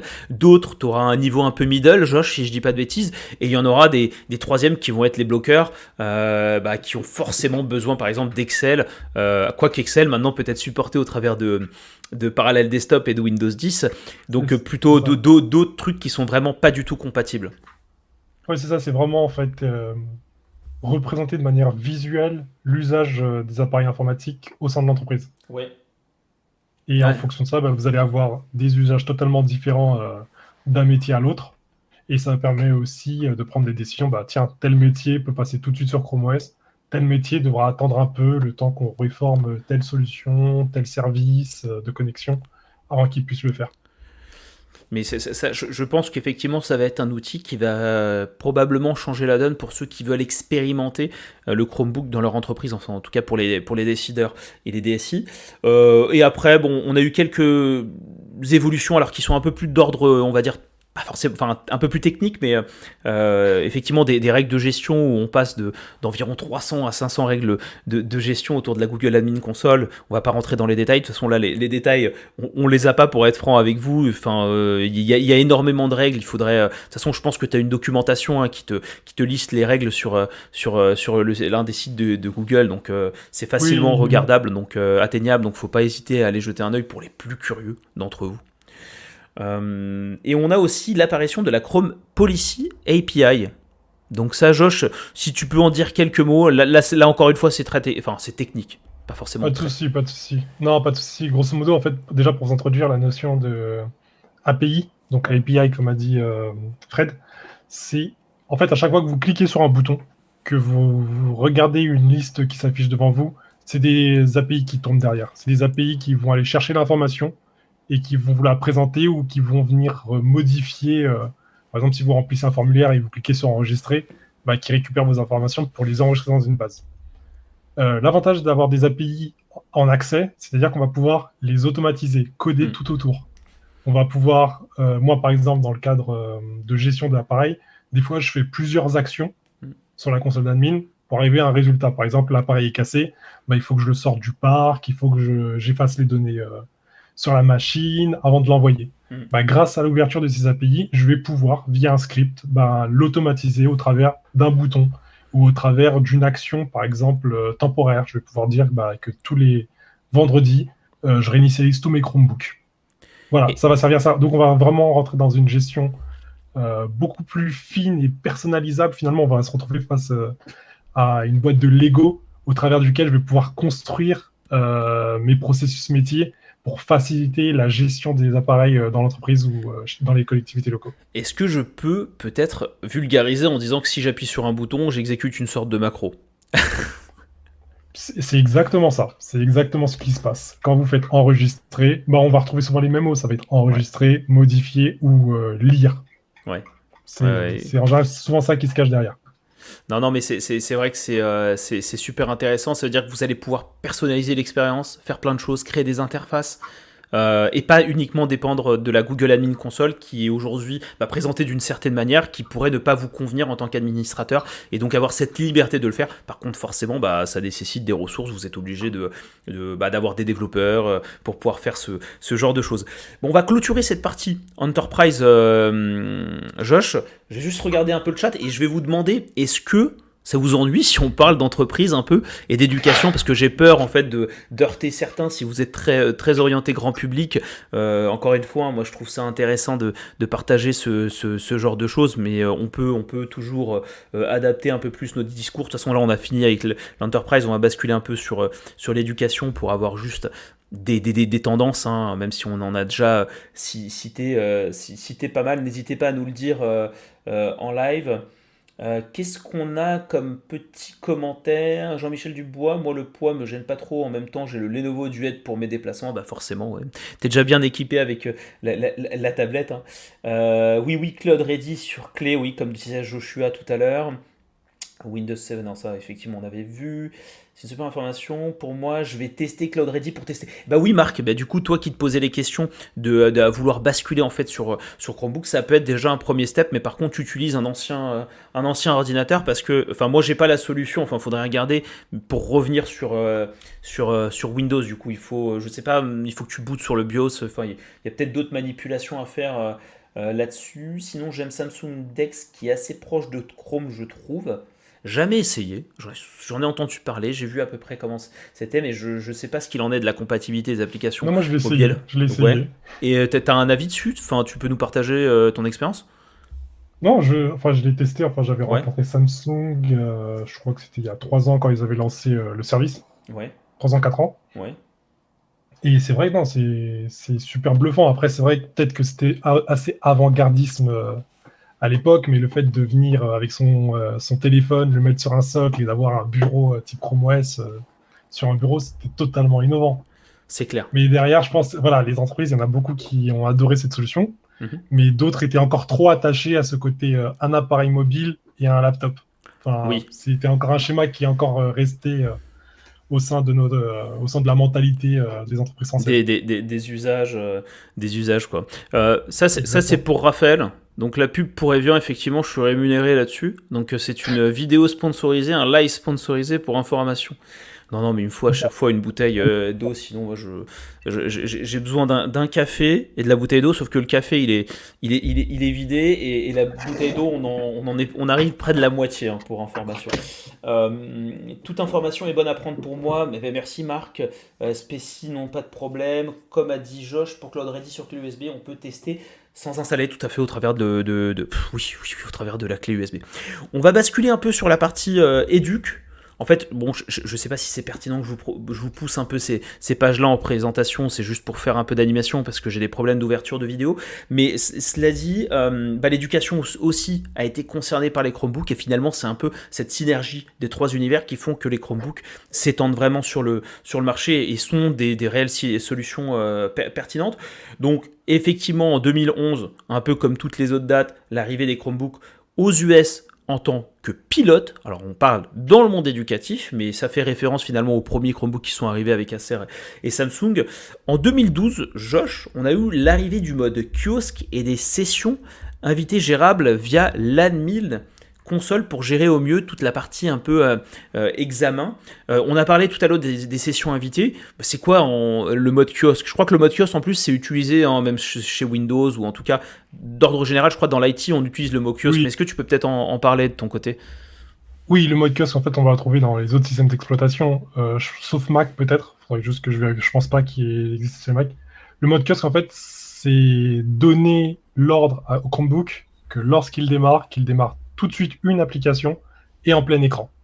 Ouais. Ça, par exemple, euh, malheureusement, les cinémas sont fermés, mais pour les gens qui avaient l'habitude d'aller au cinéma, il y avait des guichets automatiques. C'est ça le mode kiosque. C'est une solution qui va tourner pour, pour répondre à un besoin ponctuel. Euh, quand vous allez dans le centre commercial, vous avez euh, souvent le grand kiosque pour vous orienter. Bah voilà, tout ça, ce sont des choses qui sont possibles aussi à faire via Chrome OS et via une solution souvent qu'on appelle CMS derrière. Euh, qui va venir pousser le contenu à afficher, euh, que ce soit le menu de la cantine, la publicité, le trafic info, quand vous sortez euh, du travail, quand vous arrivez à la crèche, de voir éventuellement les activités. Enfin, c'est vraiment des cas d'usage autour desquels j'ai pu travailler avec Chrome OS. Ouais, sachant qu'en plus, pour donner un autre exemple, c'est celui dans les magasins. Hein. Chez Boulanger ou chez Fnac, quand tu as effectivement le Chromebook qui est exposé. C'est ça, c'est même on peut imaginer des caisses enregistreuses. Les caisses enregistreuses, ce n'est rien plus qu'un appareil qui fait tourner une application d'encaissement euh, qui va permettre bah, aux caissières de pouvoir passer, de scanner les produits et de d'émettre une facture. Voilà, en fait, le kiosque, c'est vraiment, c'est vraiment dans ce sens-là. C'est une machine pour un usage au travers d'une solution. Ouais. Non, non, c'est euh, assez intéressant, surtout qu'encore une fois, on est sur des usages de plus en plus euh, web. Donc maintenant, enfin, on, est, on est capable de remplir des, formulaires. Enfin, on a toujours été capable finalement de, de, le faire au travers du web, mais maintenant c'est un peu plus simplifié, c'est plus user-friendly, je dirais, et, et c'est rentré aussi euh, dans les normes. Donc on pourrait retrouver, pourquoi pas, des Chromebooks, comme tu disais, dans les bornes d'enregistrement des, des, cinémas lorsque bon, on ne sera plus en confinement. Hein Ça aussi, c'est un autre sujet euh, également qu'on va pas forcément euh, aborder, même si on va devoir l'aborder notamment pour l'éducation. Euh, en, en 2013, ouverture pour les écoles australiennes, canadiennes, françaises, irlandaises et hollandaises. Donc on n'est plus vraiment orienté et focus sur le marché US. Par contre, bon, française, je suis très curieux hein, parce que bon en France le marché se développe très peu hein, sur la partie Chromebook et c'est principalement lié, on l'a dit, aux data mais également à un fort existant, je dirais, des solutions imposées, euh, ce qu'on peut le dire, par les institutions. Euh, donc ce qui fait que ça bloque un peu l'introduction de Google Workspace, bien que les Chromebooks, comme j'aime toujours le dire, ce sont avant tout des, outils qui vous permettent d'accéder à une ressource cloud, quelle qu'elle soit. Donc si on a une ressource cloud qui viendrait par exemple de l'institution, eh bien on pourrait utiliser un Chromebook, euh, puisque le Chromebook, lui, n'héberge pas de données à part ce que vous stockez en fait sur le disque dur. Il n'y a pas ensuite de connexion vers le cloud automatique, hein, comme certains pourraient, euh, se, certains pourraient se faire ces frayeurs-là. Donc euh, il n'y a, pas cette partie-là. En 2014, le Chromebook est numéro 1, et le numéro 1 des appareils mobiles pour l'éducation aux US. Donc cela, en 2014, commence la domination euh, des Chromebooks sur le territoire américain. Et, aujourd'hui, je crois que c'est une écrasante majorité. J'ai pas les chiffres. Je crois que les derniers chiffres que moi j'ai eu, je crois qu'on était autour de 70, enfin entre 60 et 70%. Euh, c'est fort. Sur le K12. Ouais, ça c'est, ça c'est très fort. K12, pour rappel, si je dis pas de bêtises, c'est l'élémentaire et le secondaire. C'est la combinaison des deux, je crois. Ouais, c'est ça. Ça. Pour ceux qui ne le savent pas, voilà, le, le K12, c'est ça, ouais. C'est ça, l'équivalent en français, c'est euh, du CP. Enfin, après, c'est, c'est pas vraiment ça, mais grosso modo, c'est du CP à ce qu'on appellerait, nous, la troisième. C'est ça, c'est du coup le, le, second, enfin le, pardon, le primaire et le secondaire. Euh, en 2016, 20 millions d'utilisateurs, donc euh, étudiants et professeurs confondus dans le monde. Donc c'est un beau chiffre hein, si on devait euh, le, ramener à la France où on est, je crois, près de 70 millions. Donc ça fait, ça fait une belle part, mais on y, on y ça, ça, fait un petit tiers. Ouais, un petit tiers, un tout, tout, petit tiers. ouais, oui, quasiment un tiers. on en est on en est, euh, on n'est pas encore là, mais c'est 2016, donc euh, c'est un beau développement. 2017, première tablette sous Chrome OS qui est arrivée, et moi je crois, je ne suis pas sûr, j'ai pas l'information, mais il me semble que ça doit être celle d'Acer. La, la parce que pour moi c'est la première qui est arrivée vraiment sur le marché. Je sais pas si Josh, toi tu as une information là-dessus, ou si tu te souviens quelle tablette c'était, ou ceux qui sont sur le chat. Hein. Moi il me semble que c'est, euh, vu que j'ai commencé vraiment à m'intéresser au Chromebook en 2016, 2015, 2016, c'est pas déconnant de dire que c'est la Acer fin, fin peut-être 2017. C'est ça. Moi, c'était de souvenir, c'était le R11. Et ensuite. Ouais. Le, alors ça, du coup, c'était le convertible.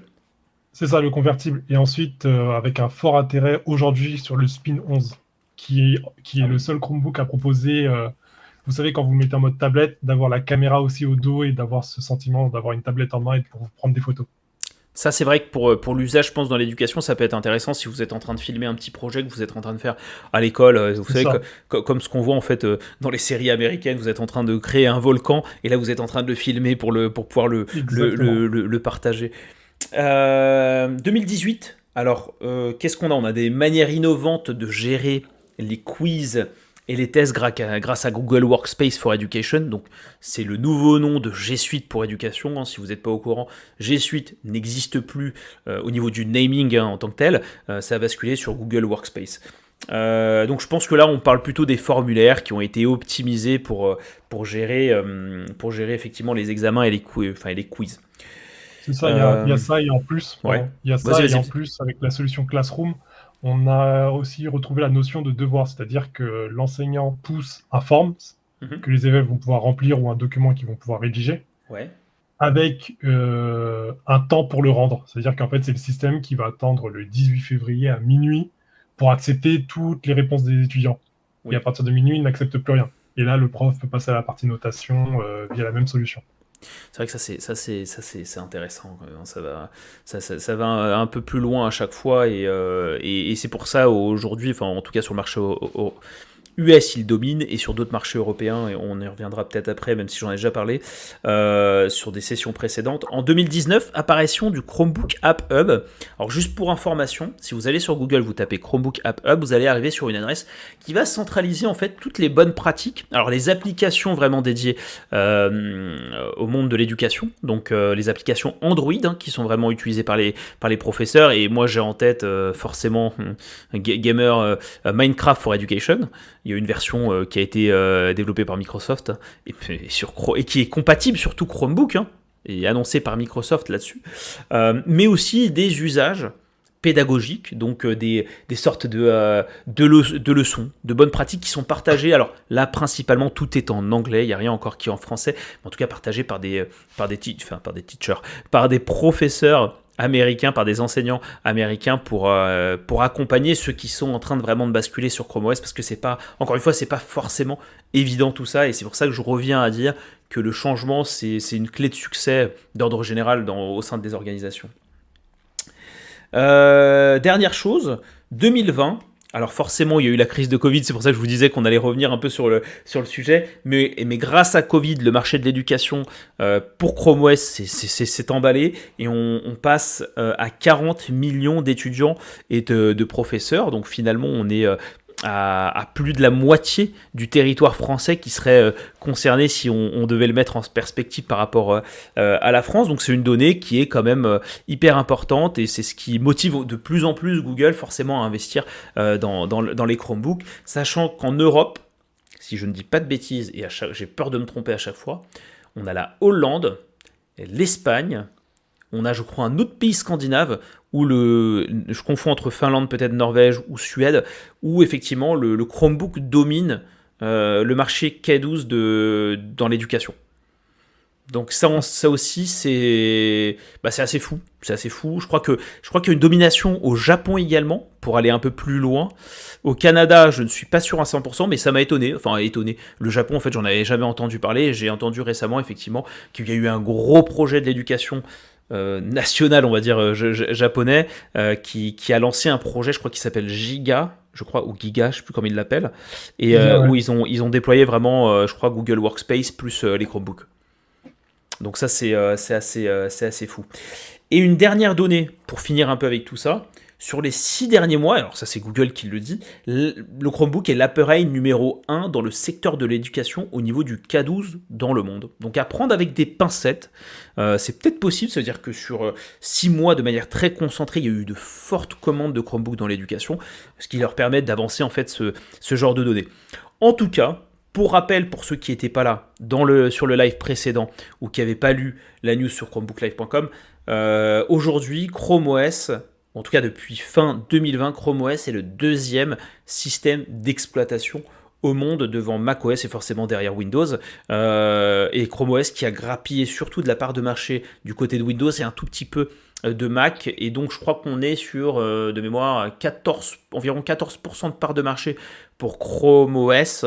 Et, je crois qu'on a Mac qui, qui, doit être aux alentours de 7 et Windows, vous faites la différence, vous savez le résultat. mais ce qui est très impressionnant, et finalement pour clôturer, on va dire, toute cette partie de Freeze, Josh, ben voilà, après avoir investi pendant 10 ans, après avoir cru vraiment à cette philosophie très orientée cloud, ben on arrive au résultat qui est deuxième plus gros système d'exploitation et c'est pas terminé. Enfin, nous en tout cas, euh, Josh, euh, en, tant on va dire professionnel entre guillemets, euh, on ressent que cette année va être une année vraiment importante pour Chromebook. C'est ça. D'ailleurs, il y a une question même très intéressante de Marc qui dit ouais, qu'est-ce qu'il y a dans le Chrome OS pour que le gouvernement des pays choisisse des Chromebooks pour l'éducation? En fait, si je vais répondre plutôt avec la situation en France. Euh, en France, beaucoup de gens comme ça, bah, derrière en fait Chrome OS, beaucoup de gens font le raccourci avec la partie Google. Or, euh, on peut travailler sur Chrome OS sans avoir les services Google derrière. C'est-à-dire que Google va juste gérer la mise à jour de l'OS, mais derrière, on peut aussi travailler sur Office 365 et autres. Et c'est en fait, grosso modo, comme l'a dit au début aussi de la session live Frédéric, l'un des plus gros travaux qu'on essaye de faire auprès des organismes et euh, entreprises, c'est cette évangélisation, enfin pas d'apporter la bonne parole, mais d'apporter au moins, de remettre les choses au clair. C'est, mm. Chrome OS a été conçu par Google, mais derrière on peut faire tourner n'importe quelle solution autre que Google. Et c'est ça l'un des problèmes qu'on n'arrive pas à percer sur le marché français. Oui, et, lorsque vous êtes dans un contexte d'organisation, il n'y a pas de publicité hein, qui s'affiche sur Chromebook. Ou, même sur Gmail si vous utilisez la version professionnelle. Parce que euh, bah, sur Gmail, forcément, puisque c'est gratuit, entre guillemets, j'aime bien dire que c'est, enfin, nous sommes le produit. Donc forcément, il va y avoir de la, contrepartie, c'est d'avoir euh, les publicités qui vont, qui vont être ciblées. Mais en tout cas, dans, le monde de, l'entreprise ou de l'éducation, non, c'est pas le même business model. Et c'est pour ça que, que vous allez payer des licences euh, que vous allez greffer au Chromebook ou payer vos licences Google Workspace for Education ou Google Workspace plus, plus largement. Donc il y, y, a toujours, comme dit Joshua, je pense, cette mauvaise image qu'on peut avoir de, Google qui va forcément piocher dans vos informations personnelles. Et ensuite, il y a évidemment la frayeur du cloud, je pense plus généralement, euh, Josh, hein, exactement. qui, persiste encore. C'est exactement, c'est ça que j'allais dire. C'est là on parle d'un système éducatif euh, qui existe euh, depuis bien longtemps. Enfin, souvent il y a des enseignants qui travaillent sur un support pédagogique qu'ils ont conçu au fil des années pendant toute leur carrière et demain de leur dire bah on va passer sur Chromebook avec éventuellement des solutions euh, Google sur la partie workspace pour mm. education. Euh, là, tout d'un coup, il y a beaucoup, beaucoup, beaucoup de réticence. C'est ah non mais qu'est-ce que je fais de tout ça? Comment je vais enseigner? Et souvent, bah moi, c'était déjà arrivé euh, dans région parisienne. C'est j'ai fait une formation pour les enseignants avec des élèves qui étaient aussi présents dans la salle. Et c'est vrai que les élèves sur l'environnement Chrome OS et plus particulièrement aussi Workspace connaissent beaucoup plus de choses très rapidement parce qu'en fait, ça se rapproche vraiment plus de leur philosophie d'utilisation du web hmm. que celle de leurs enseignants. Donc souvent, bah, j'ai vu euh, un enfant de 9 ans commencer à faire son premier Google Site pendant ma session de formation. Tellement c'est simple. Exactement. Alors que l'enseignant, le, voilà, le temps qu'il apprenne l'outil, qu'il comprenne le besoin, qu'il comprenne euh, aussi euh, les bénéfices pédagogiques derrière, n'a pas encore utilisé l'outil, alors que l'élève l'utilise beaucoup plus naturellement. Ouais, ouais, ouais, sachant que, enfin, c'est vrai que même pour la partie grand public, puisque Google, enfin, G Suite a toujours été gratuit. Donc effectivement, il y a eu une forte empreinte qui a été faite auprès, euh, bah, peut-être, je sais pas si c'est forcément auprès euh, des, des, très très jeunes, mais en tout cas, moi, j'ai toujours utilisé G Suite, enfin Gmail en tout cas comme ma messagerie personnel après avoir utilisé Hotmail et j'ai profité du coup de Google Docs, de Google Sheet parce que j'avais pas forcément besoin de, de payer euh, un client lourd Word, enfin Office plus largement euh, euh, et à devoir l'installer. Tout est, tout est encore une fois cloud-based et je pense que ça peut être des éléments qui peuvent charmer bah ces, nouvelles générations, alors dont, dont on fait peut-être pas encore partie, Josh. Enfin, c'est tout est tout est tout est relatif, mais mais pour un, je dirais, les charmer pour les entreprises qui souhaitent recruter ce genre de, de profil, qui ont cette habitude de travailler avec ces, ces, outils cloud. Parce que je vais pas vous mentir, euh, nous on travaille aussi sur Office 365 et on est loin de l'efficacité au niveau de la collaboration lorsqu'on travaille tous sur un même document. Sur le, enfin, moi je trouve ça plus lent. Il y a plus de latence. Euh, faut pas oublier que Google Workspace a été fait de manière cloud native. Donc euh, par défaut, ça, a été pensé pour le cloud. C'est ça, c'est une autre manière de travailler. C'est moi, je, voilà, pour moi, c'est le raccourci que je fais. Voilà, c'est quand on passe sur du Google, quand on veut faire du Chromebook, euh, c'est une autre approche de l'informatique, c'est une autre approche de l'information, c'est une autre approche euh, du travail finalement collaboratif, comme l'a dit Fred, et de communication aussi. Alors, je, regarde un peu le chat, euh, Josh, et on me dit. Alors, il y, en a, y en a certains qui disent qu'il n'y a pas de pub sur, sur Gmail. Vous avez des pubs sur Gmail, vous? Il y a Dominique qui nous dit non, Fabrice qui nous dit non. Non. Et en fait, si. Non, en fait, vous, avez... êtes censé avoir des annonces. C'est ça vous allez avoir des annonces enfin, sur la partie Gmail grand public. Euh, quand vous allez voir dans vos mails, souvent vous allez voir euh, en deux lignes au-dessus de vos mails. C'est deux publicités. Souvent, enfin, ça va être de la publicité ciblée. Mais hormis ça, vous n'avez pas de grands bandeaux publicitaires qui Voilà. Il n'y a, pas de bannière en fait. Par contre, ça ressemble fortement à un mail que vous recevez. Exactement. Donc ça, c'est de l'intégration, euh, je trouve, pour le coup, un peu intelligente. Enfin, c'est toujours mieux. Du coup, bah, la preuve, vous, vous voyez, vous nous dites non là-dessus pour le perso, Outlook pour le, pour le pro. Bah ouais, Outlook parce que du coup, je suppose, Roger, que c'est imposé. euh... Nous, on a l'avantage d'être sur Gmail pour le pro et, et... Enfin, nous, on a la chance de tous les avoir en fait, avec Fred. Ah non, non, là, là-dessus, euh, ouais, ouais, et on a cette préférence quand même sur la partie euh, Google, on va pas, on va pas se, se leurrer. Euh, on, va, on, finit donc avec cette partie rétrospective, en tout cas j'espère que ça vous a plu. désolé si encore une fois on a été un peu, un peu ou en tout cas si, cette direction autour de la présentation entreprise et éducation était peut-être pour certains un peu, un, peu, un peu lourde ou un peu, un peu chiante. Encore une fois, je pense que c'est bien de, de partager tout ça et, et voilà, enfin, on a l'occasion en tout cas d'avoir Joshua avec nous et, c'est toujours bien d'avoir euh, aussi son retour d'expérience sur ces sujets-là. Alors, une chose qui a accompagné forcément le 9 mars, c'est alors le 9 mars, donc les 10 ans, c'est l'apparition, attendez j'arrive sur le bon onglet, c'est l'apparition, c'est la mise à jour de Chrome OS, on a en théorie, vous avez tous basculé, pour ceux qui ont un Chromebook, vous avez basculé sur la version 89 de Chrome OS, où, euh, bah, par surprise, enfin moi je m'y attendais pas, hein, je sais pas toi de ton côté si c'était, euh, t'avais lu que c'était prévu, mais euh, il y a eu plein de nouveautés fonctionnelles qui sont, qui sont arrivées. la première étant Fun Hub. Hein. je pense qu'on en, en, a déjà parlé dans les précédents lives. je sais pas si toi, du coup, Josh, tu l'as installé. Enfin, t'as installé la nouvelle version?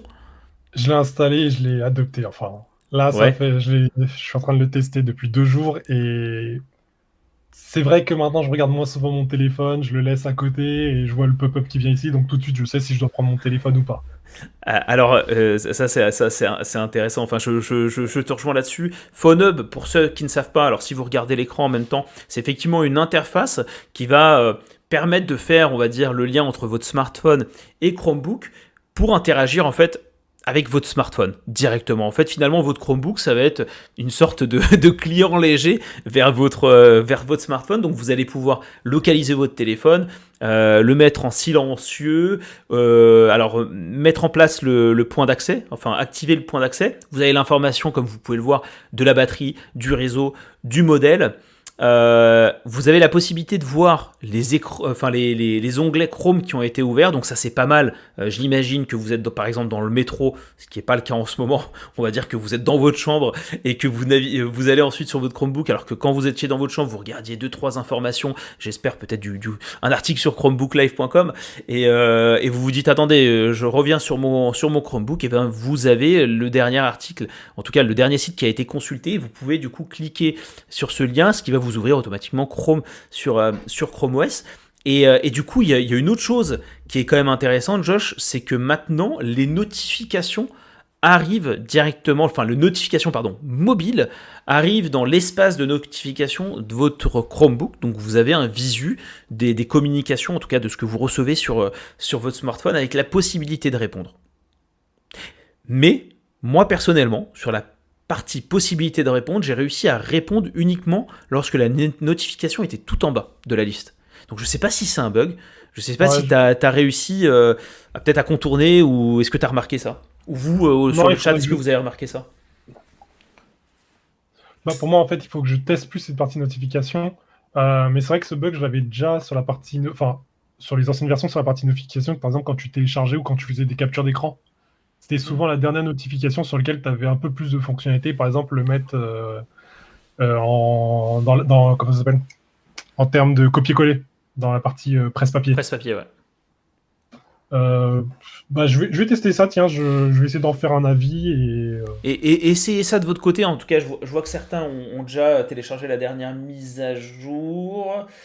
Euh, et Marc qui pose la question est-ce que c'est uniquement pour les téléphones Android ou Pixel? Non, non, c'est plus largement pour Android. Par contre, il y, a une, il y a une fonctionnalité qui est prévue à l'avenir c'est de pouvoir émuler l'écran de son, smartphone sur Chromebook. Et il se pourrait que par contre ce soit dédié uniquement pour les, euh, pour les smartphones euh, Pixel, enfin donc de, de, de, la marque Google. Mais oui. je, crois même qu'aujourd'hui, je crois, je crois même qu'aujourd'hui sur Pixel, tu as des fonctionnalités avancées. Par exemple, tu vas pouvoir, si ton Chromebook n'a plus de réseau, ouais.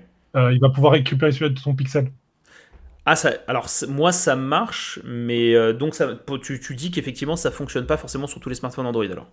C'est ça, c'est vraiment, c'est une fonctionnalité euh, dédiée, enfin pour l'instant qui est exclusive à Pixel. j'ai pas de, j'ai demandé à Google savoir si ça un jour ça va être, être ouvert vers d'autres constructeurs Android. Pour l'instant, j'ai pas eu de retour. J'ai plus le nom de cette fonctionnalité, je sais plus comment on appelle ça. C'est le, ah, c'est l'instant tethering. C'est ça. Si je dis pas de bêtises, je crois que c'est bien. C'est exactement ça. C'est exactement ça. Euh, ensuite, en deuxième fonctionnalité, alors du coup, attendez, je reviens rapidement sur le chat. Euh, oui, depuis ce matin, Chrome 89, je valide. Jean-Michel Dubois qui nous dit Chromebook plus Pixel, top. Oui, je pense que ça va être la meilleure des combinaisons même pour l'avenir.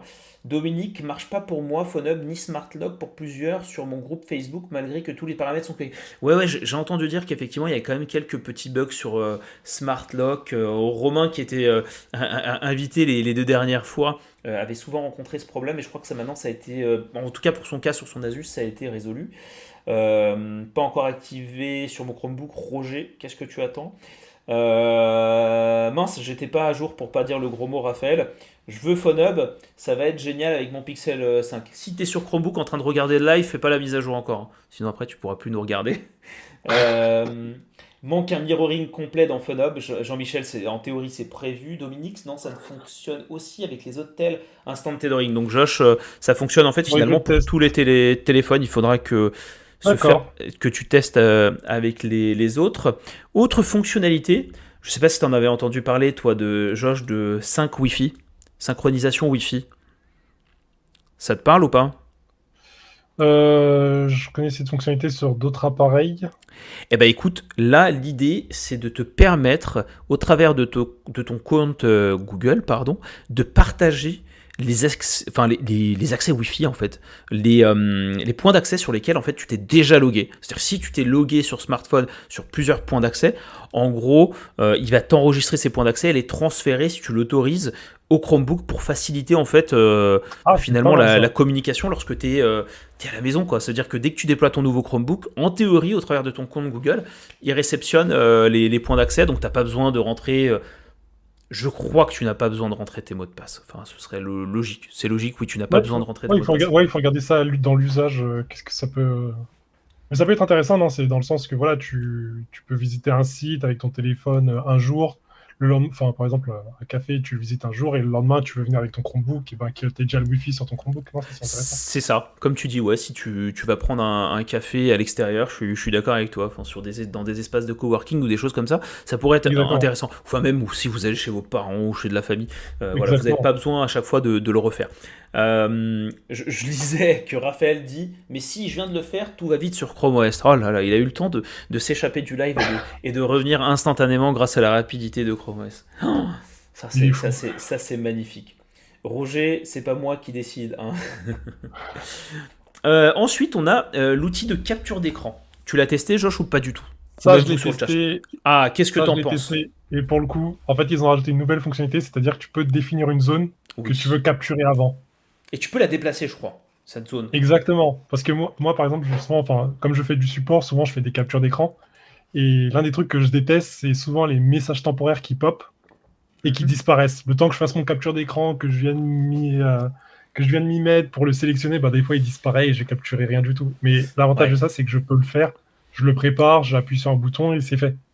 Ouais, ouais, donc, donc ça, t'as apprécié, t'as essayé un peu, euh, pour ceux qui savent pas, hein, la, capture d'écran s'améliore à ce niveau-là, mais il est aussi possible de faire de capture d'écran vidéo, et, du coup, sur la chaîne, je vous avais fait, euh, bah, j'avais testé cette fonctionnalité, et je vous ai fait euh, une petite vidéo, je vous ai enregistré une vidéo, donc à la voix, où j'ai connecté ce micro directement sur le Chromebook, et j'ai fait la capture d'écran pour vous expliquer cette, cette fonctionnalité, et pour le coup, franchement, ça fonctionne super bien, donc si vous voulez, bah, Josh parlait typiquement des supports donc imaginez pouvoir faire une petite vidéo pour expliquer exactement quel est le problème, vous y ajoutez, admettons, votre voix ou pour faire des formations. Je trouve que ça peut être super utile. Est-ce que vous, sur le chat, vous avez euh, testé un peu ces fonctionnalités euh, de capture d'écran et surtout la partie vidéo?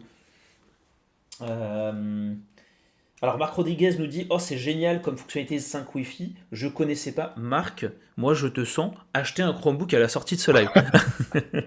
je, je, plaisante test déjà avec Cloud Ready, comme ça tu te feras un vrai avis, mais mais faut voilà, hésite pas à l'avenir euh, à nous poser des questions. De toute façon, on va se faire une petite session euh, questions-réponses juste après. Euh, on va essayer un peu d'accélérer parce que le live s'éternise. Mais disons que voilà, vu que c'est les 10 ans, bon, c'est pas la fête non plus chez moi ou chez Joshua, mais voilà, n'hésitez pas à exprimer cette entre guillemets cette joie et cette fête en, en, emoji sur, sur, sur le chat, ça peut être, ça peut être rigolo. comment désactiver TOT que je n'aime pas du tout? Fabrice, je sais pas si c'était toi qui m'as écrit du coup le commentaire sur un article sur mon blog, mais il suffit d'aller euh, sur euh, Chrome deux petits points slash slash flags et tu es euh, et tu es censé avoir attendez attends je vais te le dire ça de suite parce que n'oubliez pas que vous pouvez accéder en fait, vous pouvez désactiver et activer certaines fonctionnalités expérimentales ou celles qui ont finalement été installées sur, euh, sur Chrome OS, alors pas toutes bien évidemment. Et là on parle de TOT et TOT on parle de screenshot. Donc en fait, je vais écoute, eh, si ça c'est pas du support et du service en live, en live en euh, plus. En live, oh là là, eh ben, bien, vu euh, Josh, donc du Chromebook en live. je, te transfère ça, il faut aller sur cette adresse là. Je crois que c'est ça, si je te dis pas de bêtises. Hop, hop, hop, hop. C'est fait. Et normalement, tu devrais essayer. Enfin, n'hésite pas à essayer et me dire si ça fonctionne, Fabrice. Normalement, ce serait la, bonne méthode. Euh, incroyable pour tuto, tuto codage, tout à fait, Roger. Ouais, la capture d'écran vidéo, ça c'est magnifique. Euh, ouais, mais il manque un marqueur pour suivre le pointeur plus facilement. Euh, alors, j'ai pas remarqué que c'était. Je sais pas si ça te gênait, toi, un peu, Josh. Non, moi, c'est vrai que le pointeur, il est super petit, mais par contre, le cadre que tu captures, il est très bien dessiné. C'est-à-dire qu'en fait, tu as le fond euh, qui est gris, enfin, qui est assombri, tu as ta zone qui est un peu plus claire et tu as vraiment un cadre blanc avec les quatre coins, euh, comme on le trouverait sur toute solution d'édition euh, d'image, Ouais. pour revenir redimensionner et tout. Mais c'est vrai que le curseur, d'expérience, je mets du temps à pouvoir le retrouver quand je fais une capture d'écran. Ok, ok, ok. Bah, écoutez, donc ça, c'est c'est un bon petit retour un peu euh, d'expérience parce que moi c'est vrai que j'avais complètement enfin j'ai pas j'ai pas subi en fait de désagréments, je trouve, j'ai pas eu ce problème-là. Raphaël qui nous dit nouveau record 41 sur le live. Eh ben écoutez, eh, prêchez la bonne parole, même pour, pour, le, pour le live. N'hésitez hein, euh, pas à faire venir du monde et même pour les prochains. Euh, c'est encore une fois, ça, ça fait plaisir hein, que, que vous soyez une trentaine. C'est déjà euh, magnifique qu'on avait fait, je crois, si je dis pas de bêtises, sur le premier épisode, un record de 60. Mais étant donné que je suis pour la deuxième fois confronté à certains problèmes techniques, bah ça fonctionne pas. ça fonctionne pas. forcément, il y en a certains qui, partent au bout euh, de quelques minutes, qui, qui, voilà, qui sont pressés, qui veulent pas euh, attendre. On va redescendre. Alors, on a effectivement Raphaël, qui, enfin Fabrice, pardon, qui nous a posé la question comment désactiver TOT? TOT, en fait, c'est cette euh, fonctionnalité c'est un espace, comme vous pouvez le voir, hein, un espace qui est du coup près d'accès rapide aux paramètres, qui va vous permettre eh bien, lorsque vous faites des captures d'écran, d'avoir des, raccourcis directement dessus, des raccourcis sur les derniers fichiers euh, téléchargés, mais également vous allez pouvoir épingler des, voilà, des, fichiers là-dedans pour pouvoir accéder rapidement euh, bah, du coup à ces contenus. Donc je sais pas ce que tu en penses, Josh. C'est Fabrice, enfin c'est pas le premier à m'avoir dit ça. Il y en a une autre personne qui me dit euh, voilà comment désactiver, etc. C'est vrai que je trouve pour le coup c'est un peu fouillis. C'est-à-dire que, enfin, c'est toujours, c'est très joli, c'est très bien présenté, j'ai pas de problème avec ça, mais euh, du coup, la cohérence, je la comprends sur les derniers screenshots et les derniers downloads. Après, il faut que tu te dises que tu peux piner, euh, épingler des fichiers là-dedans. Tu vois, c'est là où moi j'ai un problème. Euh, enfin, il me gêne pas, moi ça, ça, ça, rajoute toujours des trucs sympas sur le Chromebook, mais C'est ça, après, c'est encore une fois, c'est en fonction des usages. moi, pour l'instant, l'usage, j'en ai pas vraiment l'utilité parce que moi, je suis vraiment côté euh, online. Quand je regarde des trucs euh, sur mon disque dur Chromebook, c'est vraiment que temporaire. Ouais. Euh, mais enfin voilà, moi j'ai l'impression qu'on se rapproche plus de l'aspect local, c'est-à-dire voilà, j'ai un fichier Excel en local, je veux le garder, je veux le garder épinglé pour pouvoir y accéder très rapidement voilà, c'est pas c'est pas mon usage. Donc pour l'instant, je je peux pas dire. Faut que j'explore un peu plus pour avoir un peu plus de détails en fonction des usages que d'autres usages. Euh, mais pour l'instant, pour moi, il est intéressant au niveau des captures d'écran. C'est vrai que ce côté, avoir revoir tous ces captures d'écran pour le faire. Ça, c'est vrai. Euh, ouais, ça, pour le coup, quand je fais des articles, quand je fais des, euh, quand je fais du support client, souvent, je prends beaucoup de captures d'écran. Je dois retourner dans mon fichier téléchargement pour les retrouver. Mhm. Là, je les ai tout de suite sous la main et je peux les copier-coller et directement les mettre dans, dans le document avant de l'envoyer au client. Ouais, c'est ça. Enfin, là, là, je pense que l'intérêt, c'est, c'est forcément c'est que c'est un raccourci avant tout. Donc, vous n'avez pas à ouvrir l'explorateur de fichiers, à devoir aller dans le dossier téléchargement pour avoir euh, les, les, screenshots. Donc, c'est vrai que là-dessus, ça peut être, ça peut être sympa. Sauf que je ne sais pas si tu peux déplacer le, le screenshot qui est dans les raccourcis. Parce que moi, le regarder à la limite, le screenshot, c'est pas forcément intéressant. Si tu utilises le screenshot, c'est effectivement pour alimenter un article ou pour l'envoyer directement à quelqu'un. Donc c'est ah, là où. le copier-coller. Moi, j'utilise bah beaucoup le copier-coller. Voilà, ouais, mais, ouais, mais est-ce que tu peux faire un copier-coller à partir de, de, cette nouvelle fonctionnalité TOT? Oui. Ah, ok, donc tu me confirmes. Ok, parfait. Parfait, parfait. Donc, ça, c'est euh, ça par contre, ça, c'est bien et je le savais pas. Euh, qu'est-ce qu'on a euh, d'autre? Copier-coller plus rapidement. Euh, je ne sais pas si vous êtes au fait, mais on en a déjà parlé sur le site hein, avant que ça arrive. Enfin, toutes ces fonctionnalités sur chromebooklive.com, en, enfin, j'ai déjà, j'ai déjà parlé beaucoup de toutes ces fonctionnalités. C'est plaisant de les voir en fait débarquer d'un coup. On s'y attendait pas, donc la surprise est plutôt, est plutôt bonne. Il y avait effectivement cette partie de presse-papier un peu amélioré, c'est-à-dire que vous allez pouvoir enregistrer du texte jusqu'à 5 textes euh, et images, hein, tout confondu, euh, dans le presse-papier, et en tapant sur alors pas CTRL C du coup, mais c'est euh, le Everything button, donc le petit bouton avec, euh, avec la, la, petite loupe, donc c'est le lanceur d'application, hein, mais il l'appelle maintenant le Everything button. Vous, vous, vous, faites la combinaison euh, ce bouton-là plus V, et vous allez pouvoir, comme vous pouvez le voir sur l'image, eh bien choisir le texte que vous voulez coller. Moi je trouve ça intéressant pour la partie image. Après, enfin c'est pas non plus une fonctionnalité révolutionnaire, hein, clairement, ah, mais je trouve ça intéressant au niveau de l'image. Je trouve que c'est bien intégré. Non, mais moi aussi, enfin, moi, quand, quand je code, je fais beaucoup de copier-coller. Oui. Euh, ça, c'est magique. Forcément. J'ai pas à revenir plusieurs fois sur une page, récupérer le bout de code qu'il me faut, le coller, aller sur l'autre bout de page, recopier, recoller. Non, là, je le fais en une fois et après, je, je colle ce que j'ai besoin, je le réutilise si nécessaire. Ah, ça, je trouve ça magique. Ça, c'est le développeur qui parle. Ça, c'est le développeur ah qui parle. et vous, encore une fois, ça, c'est quand il est sorti. Non, mais ça, quand il est sorti, je me suis dit, mais pourquoi j'ai jamais pensé à ça? C'est tout simplement sublime. C'est pour le coup, c'est sympa. Moi, je trouve pas que la fonctionnalité est révolutionnaire pour être franc avec toi, parce que peut-être encore une fois, j'ai pas l'usage, mais toi, tu l'as en tout cas dans, dans le cadre du, euh, du développement. Est-ce que, alors, on, passe un peu sur le chat. Oui, c'est les, ah oui, j'aime bien cette fonctionnalité exacte. Oui, de ce point de vue-là, c'est plutôt sympa. Est-ce que Wine est censé bien fonctionner sur un Asus Philips C433 avec un M3 euh, ouais, on va pas forcément répondre à ça, Ignace, à part si toi, Josh, tu as une, as une réponse. J'ai pas testé sur cette configuration-là. Je crois. Attends, il faudrait que je ressorte euh, mes papiers. Je l'avais testé sur. Je crois que. C'est sûrement sur M3 aussi. Et euh, non, non, j'ai pas bonne expérience. Ok, enfin, Wine, j'ai pas réussi moi à le faire fonctionner.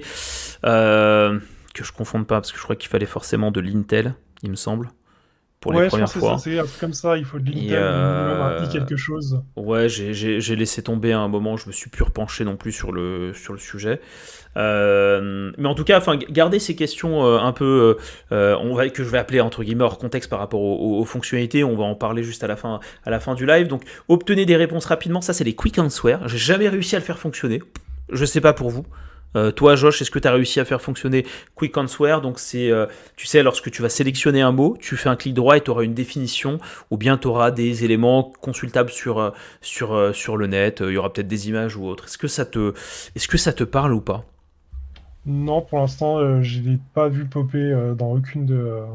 Et pourtant, moi, je l'ai forcé, en fait, je crois, sur les flags. est-ce que après il n'y a pas parce que souvent des fois il arrive que certains certaines fonctionnalités Google passent d'abord par la partie anglo-saxon. Ouais. faudrait essayer avec une interface en anglais. Ah oui, tu veux dire que c'est pas encore rollout, enfin c'est pas encore sorti peut-être en, ouais, France. c'est ça, c'est pas encore implémenté sur la partie française. Ouais, sur la partie traduction quoi. C'est ça. J'essaierai, de faire, j'essaierai de le faire sur la partie anglais parce que là c'est vrai que je l'ai remis en français aujourd'hui. Ouais. je le rebasculerai en anglais pour voir ce que ça donne.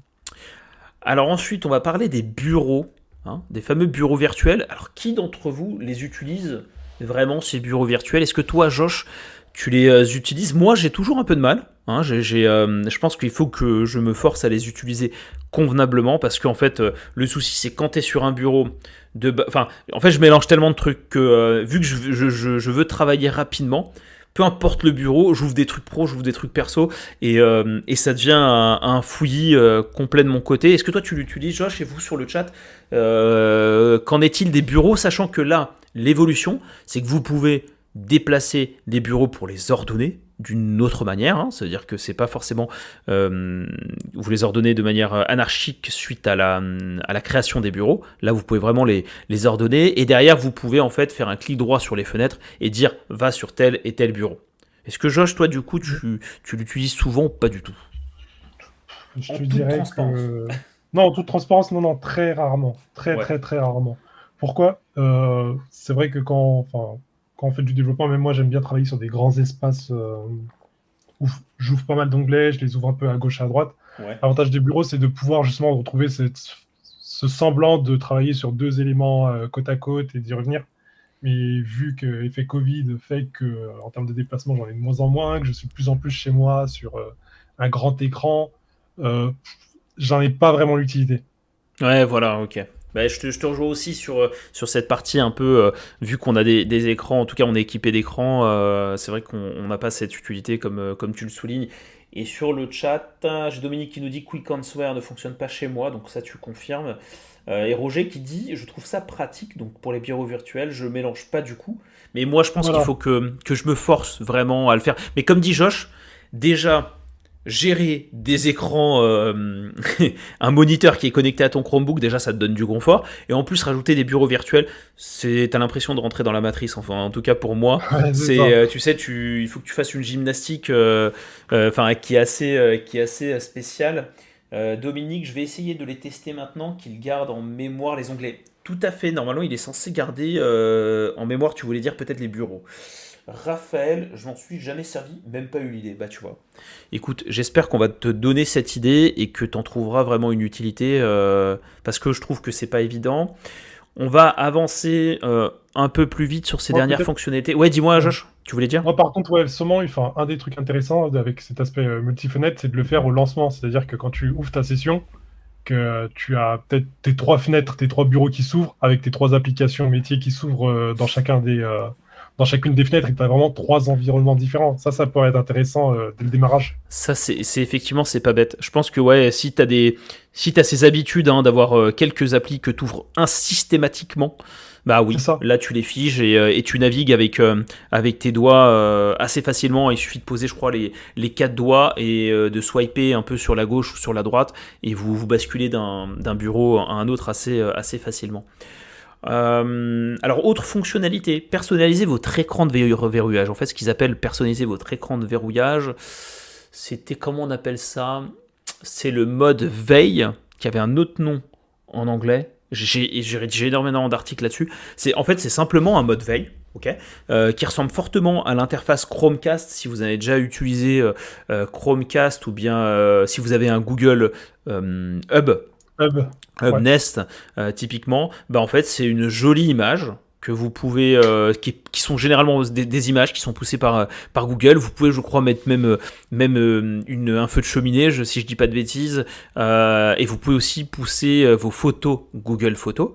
Et à côté, bah, vous allez avoir en fait euh, l'horloge, en haut à droite effectivement le son qui est en train de tourner ou la vidéo qui est en train, je crois, d'être exécutée euh, chez vous. Donc voilà, c'est un mode veille qui est euh, pour le coup sympa, qui fait référence aux autres produits Google, donc on est logique. Moi, moi j'aimerais aller encore plus loin. Je suis fou, hein, je suis fou. Moi j'adorerais j'adorais, tu sais quoi, que le Chromebook puisse faire aussi interface de Chromecast. Ça veut dire que tu prends ton smartphone et tu Ah. castes sur ton Chromebook un contenu vidéo, audio. Bon, moi, dans, dans mon cas, ce serait plutôt euh, euh, vidéo. Ça, j'adorerais parce que là, euh, typiquement, le, midi euh, en confinement, certaines fois, je me mets pas forcément devant la télé, etc. On, on- bon, on peut déjeuner rapidement. Donc, je lance mon, je mets mon Chromebook un peu à distance, je me pose, etc. Et, et vu que je suis à distance, je peux pas forcément accéder au clavier. Et ce serait, je trouve, vraiment sympa de pouvoir faire ça, faire des appels duo. Enfin, tu, voilà, tu t'imagines en fait les usages du Phone Hub. Tu, le, tu reprends limite l'interface de Phone Hub et tu l'appliques à, à, à Chrome OS. Après, je sais pas ce qu'il en est en termes de charge et de ressources qui peuvent être consommées par, Ouais. euh, par l'OS euh, si on ajoute ces fonctionnalités. Je sais pas ce que vous en pensez, vous, en, euh, sur le chat et toi aussi, Josh, là-dessus. Non, moi je pense que ce serait, enfin, ce serait faisable et même pas lourd. Après, c'est vrai que tu doubles peut-être la fonction de dire, voilà, si tu te connectes et que tu vas sur euh, Netflix, enfin, si tu vas sur un service euh, de streaming, Ouais. euh, enfin, tu retrouves plus ou moins cette fonctionnalité-là. Oui, mais tu peux pas, tu peux pas la, la contrôler via ton smartphone.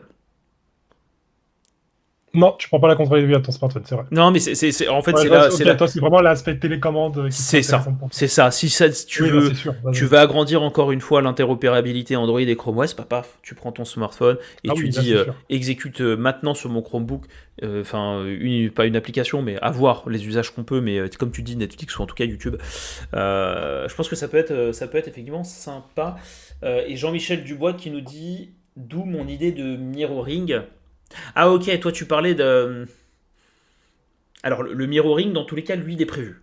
Enfin, en théorie, il est prévu sur Chromebook, mais le mirroring. Ah oui, oui, oui, ok, vraiment de. Je pense Mirroring, c'est dans le sens euh, voir son téléphone sur, sur le Chromebook. Ouais, ouais, peut-être. Alors, si, ça, c'est une chose qui est prévue. Ça, c'est une chose qui est prévue. Mais effectivement, quand il te dit d'où mon, mon idée de mirroring, c'est peut-être le caster du cran, l'écran de, de, son, de son smartphone euh, euh, dessus. Euh, Raphaël, Ah oui, bah dit oui, oui. c'est pas une mauvaise idée, effectivement. Moi, je pense que ça peut être, euh, franchement, ça peut être, euh, ça peut être une, une autre force. Surtout pour les. Alors, je veux dire, pour ceux qui sont habitués à utiliser les produits Google, enfin, moi, j'en fais partie. Donc, moi, enfin, ça me passe. C'est un usage que j'aimerais bien avoir. Non, possible, ouais. Marc qui nous dit oh mais ce serait génial, ce serait un bon, euh, un vrai bon écosystème qui ferait mal à la concurrence. Franchement, je pense que ça pourrait être. euh, Mais encore une fois, bah, j'espère, j'espère que le grand Manitou Google nous, nous écoute. Hein On verra. On, verra. Bon, je, suis un peu, un peu, un peu moins confiant quand même hein, là-dessus. Et, dernière chose, si je dis pas de bêtises, euh, je sais pas ce que vous en pensez. Ça, en plus, je l'ai, partagé il y a peu de temps parce que j'avais débloqué la fonctionnalité sur le, le Channel Stab. C'est ça qui est assez marrant. Ça veut dire avant qu'il y ait cette annonce et euh, enfin la- l'annonce du 9 mars des 10 ans et ce déblocage euh, avec la, la version Chrome OS euh, 89, bah, sur la version Stab, j'avais débloqué donc c'est cette interface qui est arrivée avec les versions 89. Donc vous avez dû voir une petite icône apparaître comme vous le voyez hein, sur la vidéo près de, l'accès euh, aux, raccourcis euh, et aux paramètres qui va vous permettre en fait tout simplement de centraliser, de concentrer eh euh, vos contenus multimédia en cours d'exécution sur Chrome. Pour être franc avec vous, eh je trouve ça utile. C'est-à-dire que vous pouvez mettre immédiatement pause sur un contenu que vous n'arrivez pas à trouver en fait dans, dans les nombreux onglets que vous avez sur Chrome. Donc pour le coup c'est sympa. Et j'aime bien le fait qu'on puisse activer euh, le, le mode fenêtré, euh, c'est-à-dire, euh, alors je sais plus, c'est pas le band, non c'est le c'est le pip, c'est le pip qui qui veut dire picture in picture. Ah, ok. Picture in Picture, donc ça veut dire que toi, quand tu seras sur Chrome, eh bien, euh, en mettant le mode Picture in Picture, tu auras toujours un petit encadré sur le côté avec ta vidéo qui continue à s'exécuter et qui prendra le, le dessus, peu importe l'onglet Chrome que tu vas utiliser. Donc ça, c'est cool. euh, Bon, en général, c'est quand même difficile de faire plusieurs choses à la fois, donc euh, ouais, enfin, je parle pour moi. je sais pas ce que vous en passez du coup cette dernière fonctionnalité, euh, euh, ceux qui sont toujours connectés sur le live. Euh, Raphaël, oui, mais là, lui pense un écran total, ouais. Oui, du coup, tu penses plutôt euh, à limite à un Dex à distance. Euh, le Doom Phone Hub fonctionne avec mon tel Asus. Très bien. Donc tu confirmes que c'est bien fonctionnel hors, euh, hors, euh, hors pixel. Fabrice, oui, je trouve ça bien aussi. Écoutez, donc euh, franchement, je, trouve, je sais pas pour vous et je sais pas pour toi, mais on a quand même été, été gâté en, te- en termes de nouveautés pour 89, hein, pour cette version 89, et c'est une, c'est une belle surprise.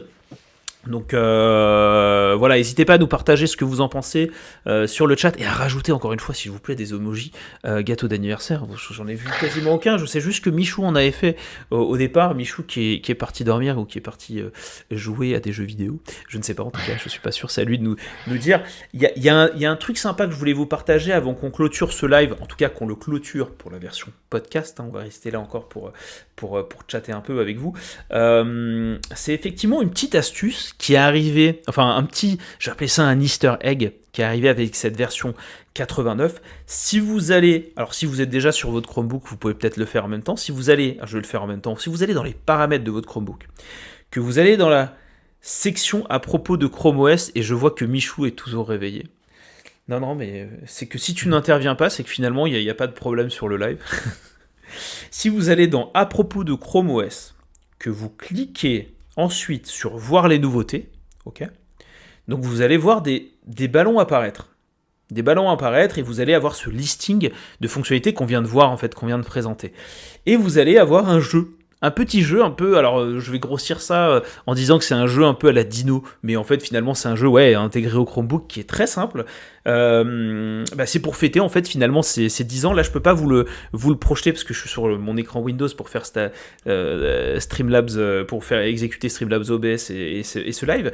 Si vous cliquez sur le bouton, et eh bien vous allez avoir un petit défi. C'est je crois en 20 secondes exploser le plus de ballons possible. Alors au travers de votre souris ou du tactile, Personnellement, je l'ai fait avec le tactile. Je sais pas si toi, Josh, t'as essayé. Je suis arrivé, euh, je sais plus à quel résultat. Je m'étais noté ça. Euh, j'étais arrivé, si je dis pas de bêtises, à péter 89 hein, ballons en 20 secondes. En 20 secondes, 89 ballons. Donc, je vous propose euh, alors soit d'essayer ça maintenant, ou en tout cas d'essayer ça pendant, pendant qu'on termine peut-être le live pour me donner vos, vos résultats. Et, j'espère que, enfin, j'espère que je resterai le leader là-dessus. Mais je pense qu'on peut réussir, je pense facilement à faire ça si on, s'excite, avec le risque évidemment de péter l'écran de votre Chromebook. Et ça, ça par contre, ça, ça a un prix et ça peut, ça peut effectivement coûter cher. Toi, t'as essayé, Josh, un peu ou euh, t'as eu le temps de le faire, non? Non, j'ai pas eu le temps de le faire. Bah, je l'ai vu là actuellement. Je vais essayer de, euh, je vais essayer de me lancer un défi de bot 89, histoire 2. Ouais. Ah bah, vas-y. Euh, vas-y, vas-y, vas-y. Mais je vous conseille l'écran tactile. Hein. Je pense qu'avec la souris, c'est. Bah, de toute façon, c'est C'est pas possible. C'est pas possible avec la souris, euh, vraiment. Euh, et je vois effectivement que vous nous balancez des gâteaux, des bouteilles de champagne. Ah. Mais mettez tout, mettez tous les tous les emojis possibles. Oui, ta vie, ta vie. Oui, on avait, j'avais vu tes tes, tes, tes emojis. Désolé, je t'ai pas cité, mais euh, ça, ça, merci, merci encore pour les emojis. Ah oui, non mais là, là, là c'est c'est la teuf. Ah, Roger B qui dit 91. Je veux, ah un, bah, je, veux, je veux un screenshot. je veux un screenshot avec la nouvelle fonctionnalité. on, va, on va tout combiner, euh, on va tout combiner ensemble. 76 pour Dominique. On moi, sinon, j'ai un autre. Euh, enfin, pour les gens qui, voilà, qui, qui, veulent découvrir un autre Easter egg, euh, moi j'en ai un que j'adore. C'est vous pouvez faire des saltos à votre écran. En fait, ah en faisant CTRL Alt majuscule et le bouton rafraîchir, souvent c'est celui qui est à côté de précédent, votre écran va faire un double salto. Alors attends, tu as dit CTRL bah, Alt CTRL Alt majuscule et le bouton rafraîchir. Oui. Et là, normalement, votre, votre bureau fait euh, deux saltos.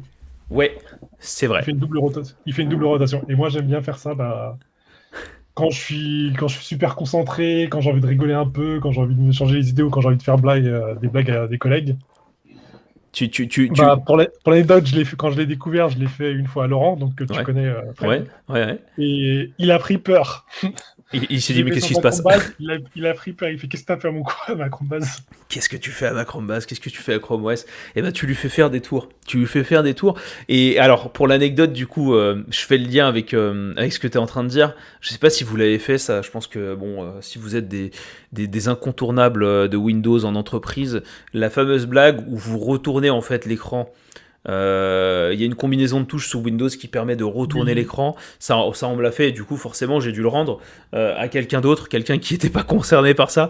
Mais euh, ouais, ouais, ça, ça retourne l'écran, et je sais plus quelle combinaison de touches, donc bah, c'est galère, parce qu'après, du, bah, du coup, vous devez prendre votre smartphone pour connaître la, la, combinaison de touches. Je sais pas si vous l'avez déjà, vous l'avez déjà vu, tout ça. C'est la, bon, c'est une, une blague qu'on voit en fait en, en entreprise. Donc je vois quoi Laurent 35, je pense que 35 tu peux faire beaucoup mieux, à part si tu n'as pas d'écran tactile, et là je comprendrais. Euh, le Doom 80. c'est où ce truc du jeu? Alors, Raphaël, tu vas dans, tu vas dans, para, dans les paramètres de ton, de ton OS, dans à propos de Chrome OS, voir les nouveautés et tu vas voir apparaître des boulons et des ballons pardon et un petit bouton pour ça. Donc bah voilà, je pense, je pense qu'on a fait le tour. Ça fait quand même euh, attendez, je vais vous dire, ça fait 1h50 de live, donc c'est un, c'est un, c'est un record euh, depuis l'existence de l'émission. Et effectivement, il y a eu des choses à dire. Et, encore une fois, merci euh, Josh pour ta présence. et j'espère à tous que ça vous a intéressé euh, dans l'ensemble. Euh, bon, on a essayé de fêter un peu euh, Chrome OS ou en tout cas les, les, 10 ans de Chromebook à notre manière, évidemment, à notre manière un peu de, passionnés et, de connaisseurs du, domaine. Et, j'espère que, que ça vous a plu. Encore une fois, que la partie entreprise éducation vous a pas, vous a pas ennuyé. Il y a beaucoup de choses qui se passent et il y a beaucoup de choses en évolution dans le monde de l'entreprise. Et encore une fois, tout est lié. Hein, tout est lié. Euh, ce qui sort en fait dans le, dans le grand public va aussi peut-être sortir dans le monde de l'entreprise. Il, y a des évolutions qui sont, euh, qui sont communes. Donc tu voulais dire quelque chose, Josh? Non, et même qui sait plus tard, euh, si aujourd'hui c'est pas le cas, plus tard que vous travaillez dans le milieu de l'entreprise avec un Chromebook. Ah, ça, ça, ça, ça, ce serait merveilleux. En tout cas, puisque vous êtes déjà usager, je vais appeler ça usager de Chromebook en, mode grand public ou en tant que, enfin, en tout cas en, tant que particulier, je pense que vous connaissez déjà les avantages. Alors, imaginez les utiliser dans un contexte d'entreprise. Bah, vous gardez en fait ces, ces habitudes et surtout cette facilité, cette simplicité, cette rapidité, la sécurité. On n'en parle pas, enfin, on le voit pas, mais étant donné qu'il se passe rien, on n'a pas de problème. Euh, cette stabilité en fait de l'OS et des mises à jour hein, et pas d'écran bleu, comme j'aime bien le, le, le, le, dire très souvent. Euh, donc Josh, euh, avant de clôturer, où est-ce qu'on peut te retrouver, Joshua? Je sais que tu as un compte, je crois, Instagram. c'est ça, bah, voilà, c'est ça en général, Instagram, bah, passionné de photographie, mais n'hésitez pas à me contacter dessus. Euh, Twitter, j'essaye aussi d'être présent. Maintenant, aussi l'annonce, bah, c'est que je vais aussi rédiger pour Chromebook Live quelques articles. Oui, oui, on, l'a pas annoncé. Sur Chromebook Live, c'est ça, donc même Facebook, sur n'importe quel réseau social. Euh, voilà, effectivement, lorsque, lorsque je suis à, enfin, j'indiquerai en tout cas euh, le, le, le, lien vers le compte Instagram dans la description, mais lorsque je suis à commencera à rédiger des articles, bah, il y aura ces, les liens un peu sur ces réseaux sociaux, donc il faudra pas hésiter bah, à aller regarder, pourquoi pas, enfin, voir un peu son, son travail de, de photographe. Et surtout que tu as été, si je dis pas, tu as été infographiste et tu as, as des talents quand même, on va dire, de, de dessinateur. En tout cas, tu, tu dessines très bien. Pour moi, tu es talentueux là-dedans. Euh, ah, c'est ça, c'est ça. Bah, sûrement que je reprendrai. Je ferai peut-être euh, un cahier de bord du euh, designer sur Chrome OS. Ah, ça, ça peut être. Projet. Ça, ça Donc, j'hésiterai pas à vous le partager pour, voilà, pour vous profiter aussi de mes illustrations et des usages qu'on peut faire autour de Chrome OS.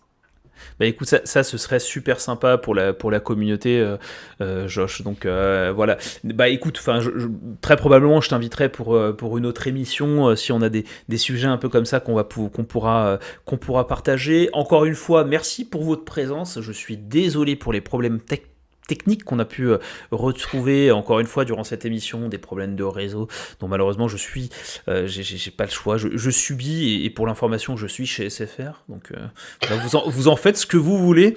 j'ai eu beaucoup de problèmes avec eux au niveau de la fibre, donc je vous raconte pas, et là ça, ça m'embête parce que sur les anciens lives j'ai pas eu de problème. Par contre, encore une fois, une erreur de ma part euh, au, lancement, du live et c'est pas lié à la clé, tout s'est très bien passé, mais je sais pas, il y a une nouvelle interface, il fallait juste appuyer sur lancer le live et ben, écoutez, j'ai pas vu, je l'ai vu juste après. Euh, bref, en tout cas, j'espère que ça vous a plu. Euh, ben, vous pouvez évidemment me retrouver sur Chromebook Live comme d'habitude sur chromebooklive.com, sur Twitter, sur Instagram, également sur Twitch de temps en temps quand j'ai le temps de voilà, jouer un peu aux jeux vidéo là-dessus. Je sais pas si vous seriez intéressé eh bien, euh, pour faire peut-être des, des, live Twitch, euh, des live YouTube, pardon, sur des jeux vidéo et notamment sur Stadia, je sais que, bah, Josh, tu me confirmes, mais je sais que toi, tu es un gamer euh, Stadia et on a en plus Romain qui joue pas mal à Stadia, donc on pourrait peut-être se faire de temps en temps des sessions de jeux vidéo. et pourquoi pas, du coup, un peu échanger avec vous pour que vous découvriez Stadia et bah, qu'on rigole un peu ensemble. Je pense que ça peut être une autre manière, on va dire, de, de, de, de, de se descendre, de, de détendre, pardon. Euh, n'oubliez pas du coup, alors pour ceux qui sont, le sont peut-être pas, abonnez-vous à la chaîne Tech Live, c'est toujours un moyen de, supporter mon travail, parce que je vais pas vous mentir, je fais beaucoup, beaucoup de choses extra, extra professionnelles et rien que Chromebook Live et les tests que je fais sur la chaîne, euh, c'est énorme, c'est consommateur de temps, je vais pas vous mentir. Et à vous abonner aussi, c'est une manière de me supporter, d'une manière au podcast au podcast hein, que vous retrouvez, comme je vous l'ai dit en introduction, sur Spotify, sur Apple Podcast et euh, également sur Google Podcast et d'autres. Donc écoute, merci encore une fois Joshua pour ta présence. Merci à tous merci pour à toi, votre hein. présence euh, ce soir. Encore une fois, on reste sur le live, on va clôturer l'émission pour la version euh, podcast et bah, bonne fête des 10 ans Chrome OS. Chromebook et j'espère en tout cas euh, que, Chrome OS aura encore 10 ans devant lui et je pense qu'effectivement au vu des fonctionnalités qu'on voit arriver et de ce qui est prévu, hein, on, a quelques informations que vous n'avez pas forcément et qu'on ne peut pas partager, et eh bien écoutez, euh, je pense que euh, Chrome OS a de l'avenir devant lui. Merci encore une fois à tous et très bonne soirée, très bonne fin de, de live, de podcast et à bientôt. Ciao, bye Bonne soirée à tous encore une fois, merci.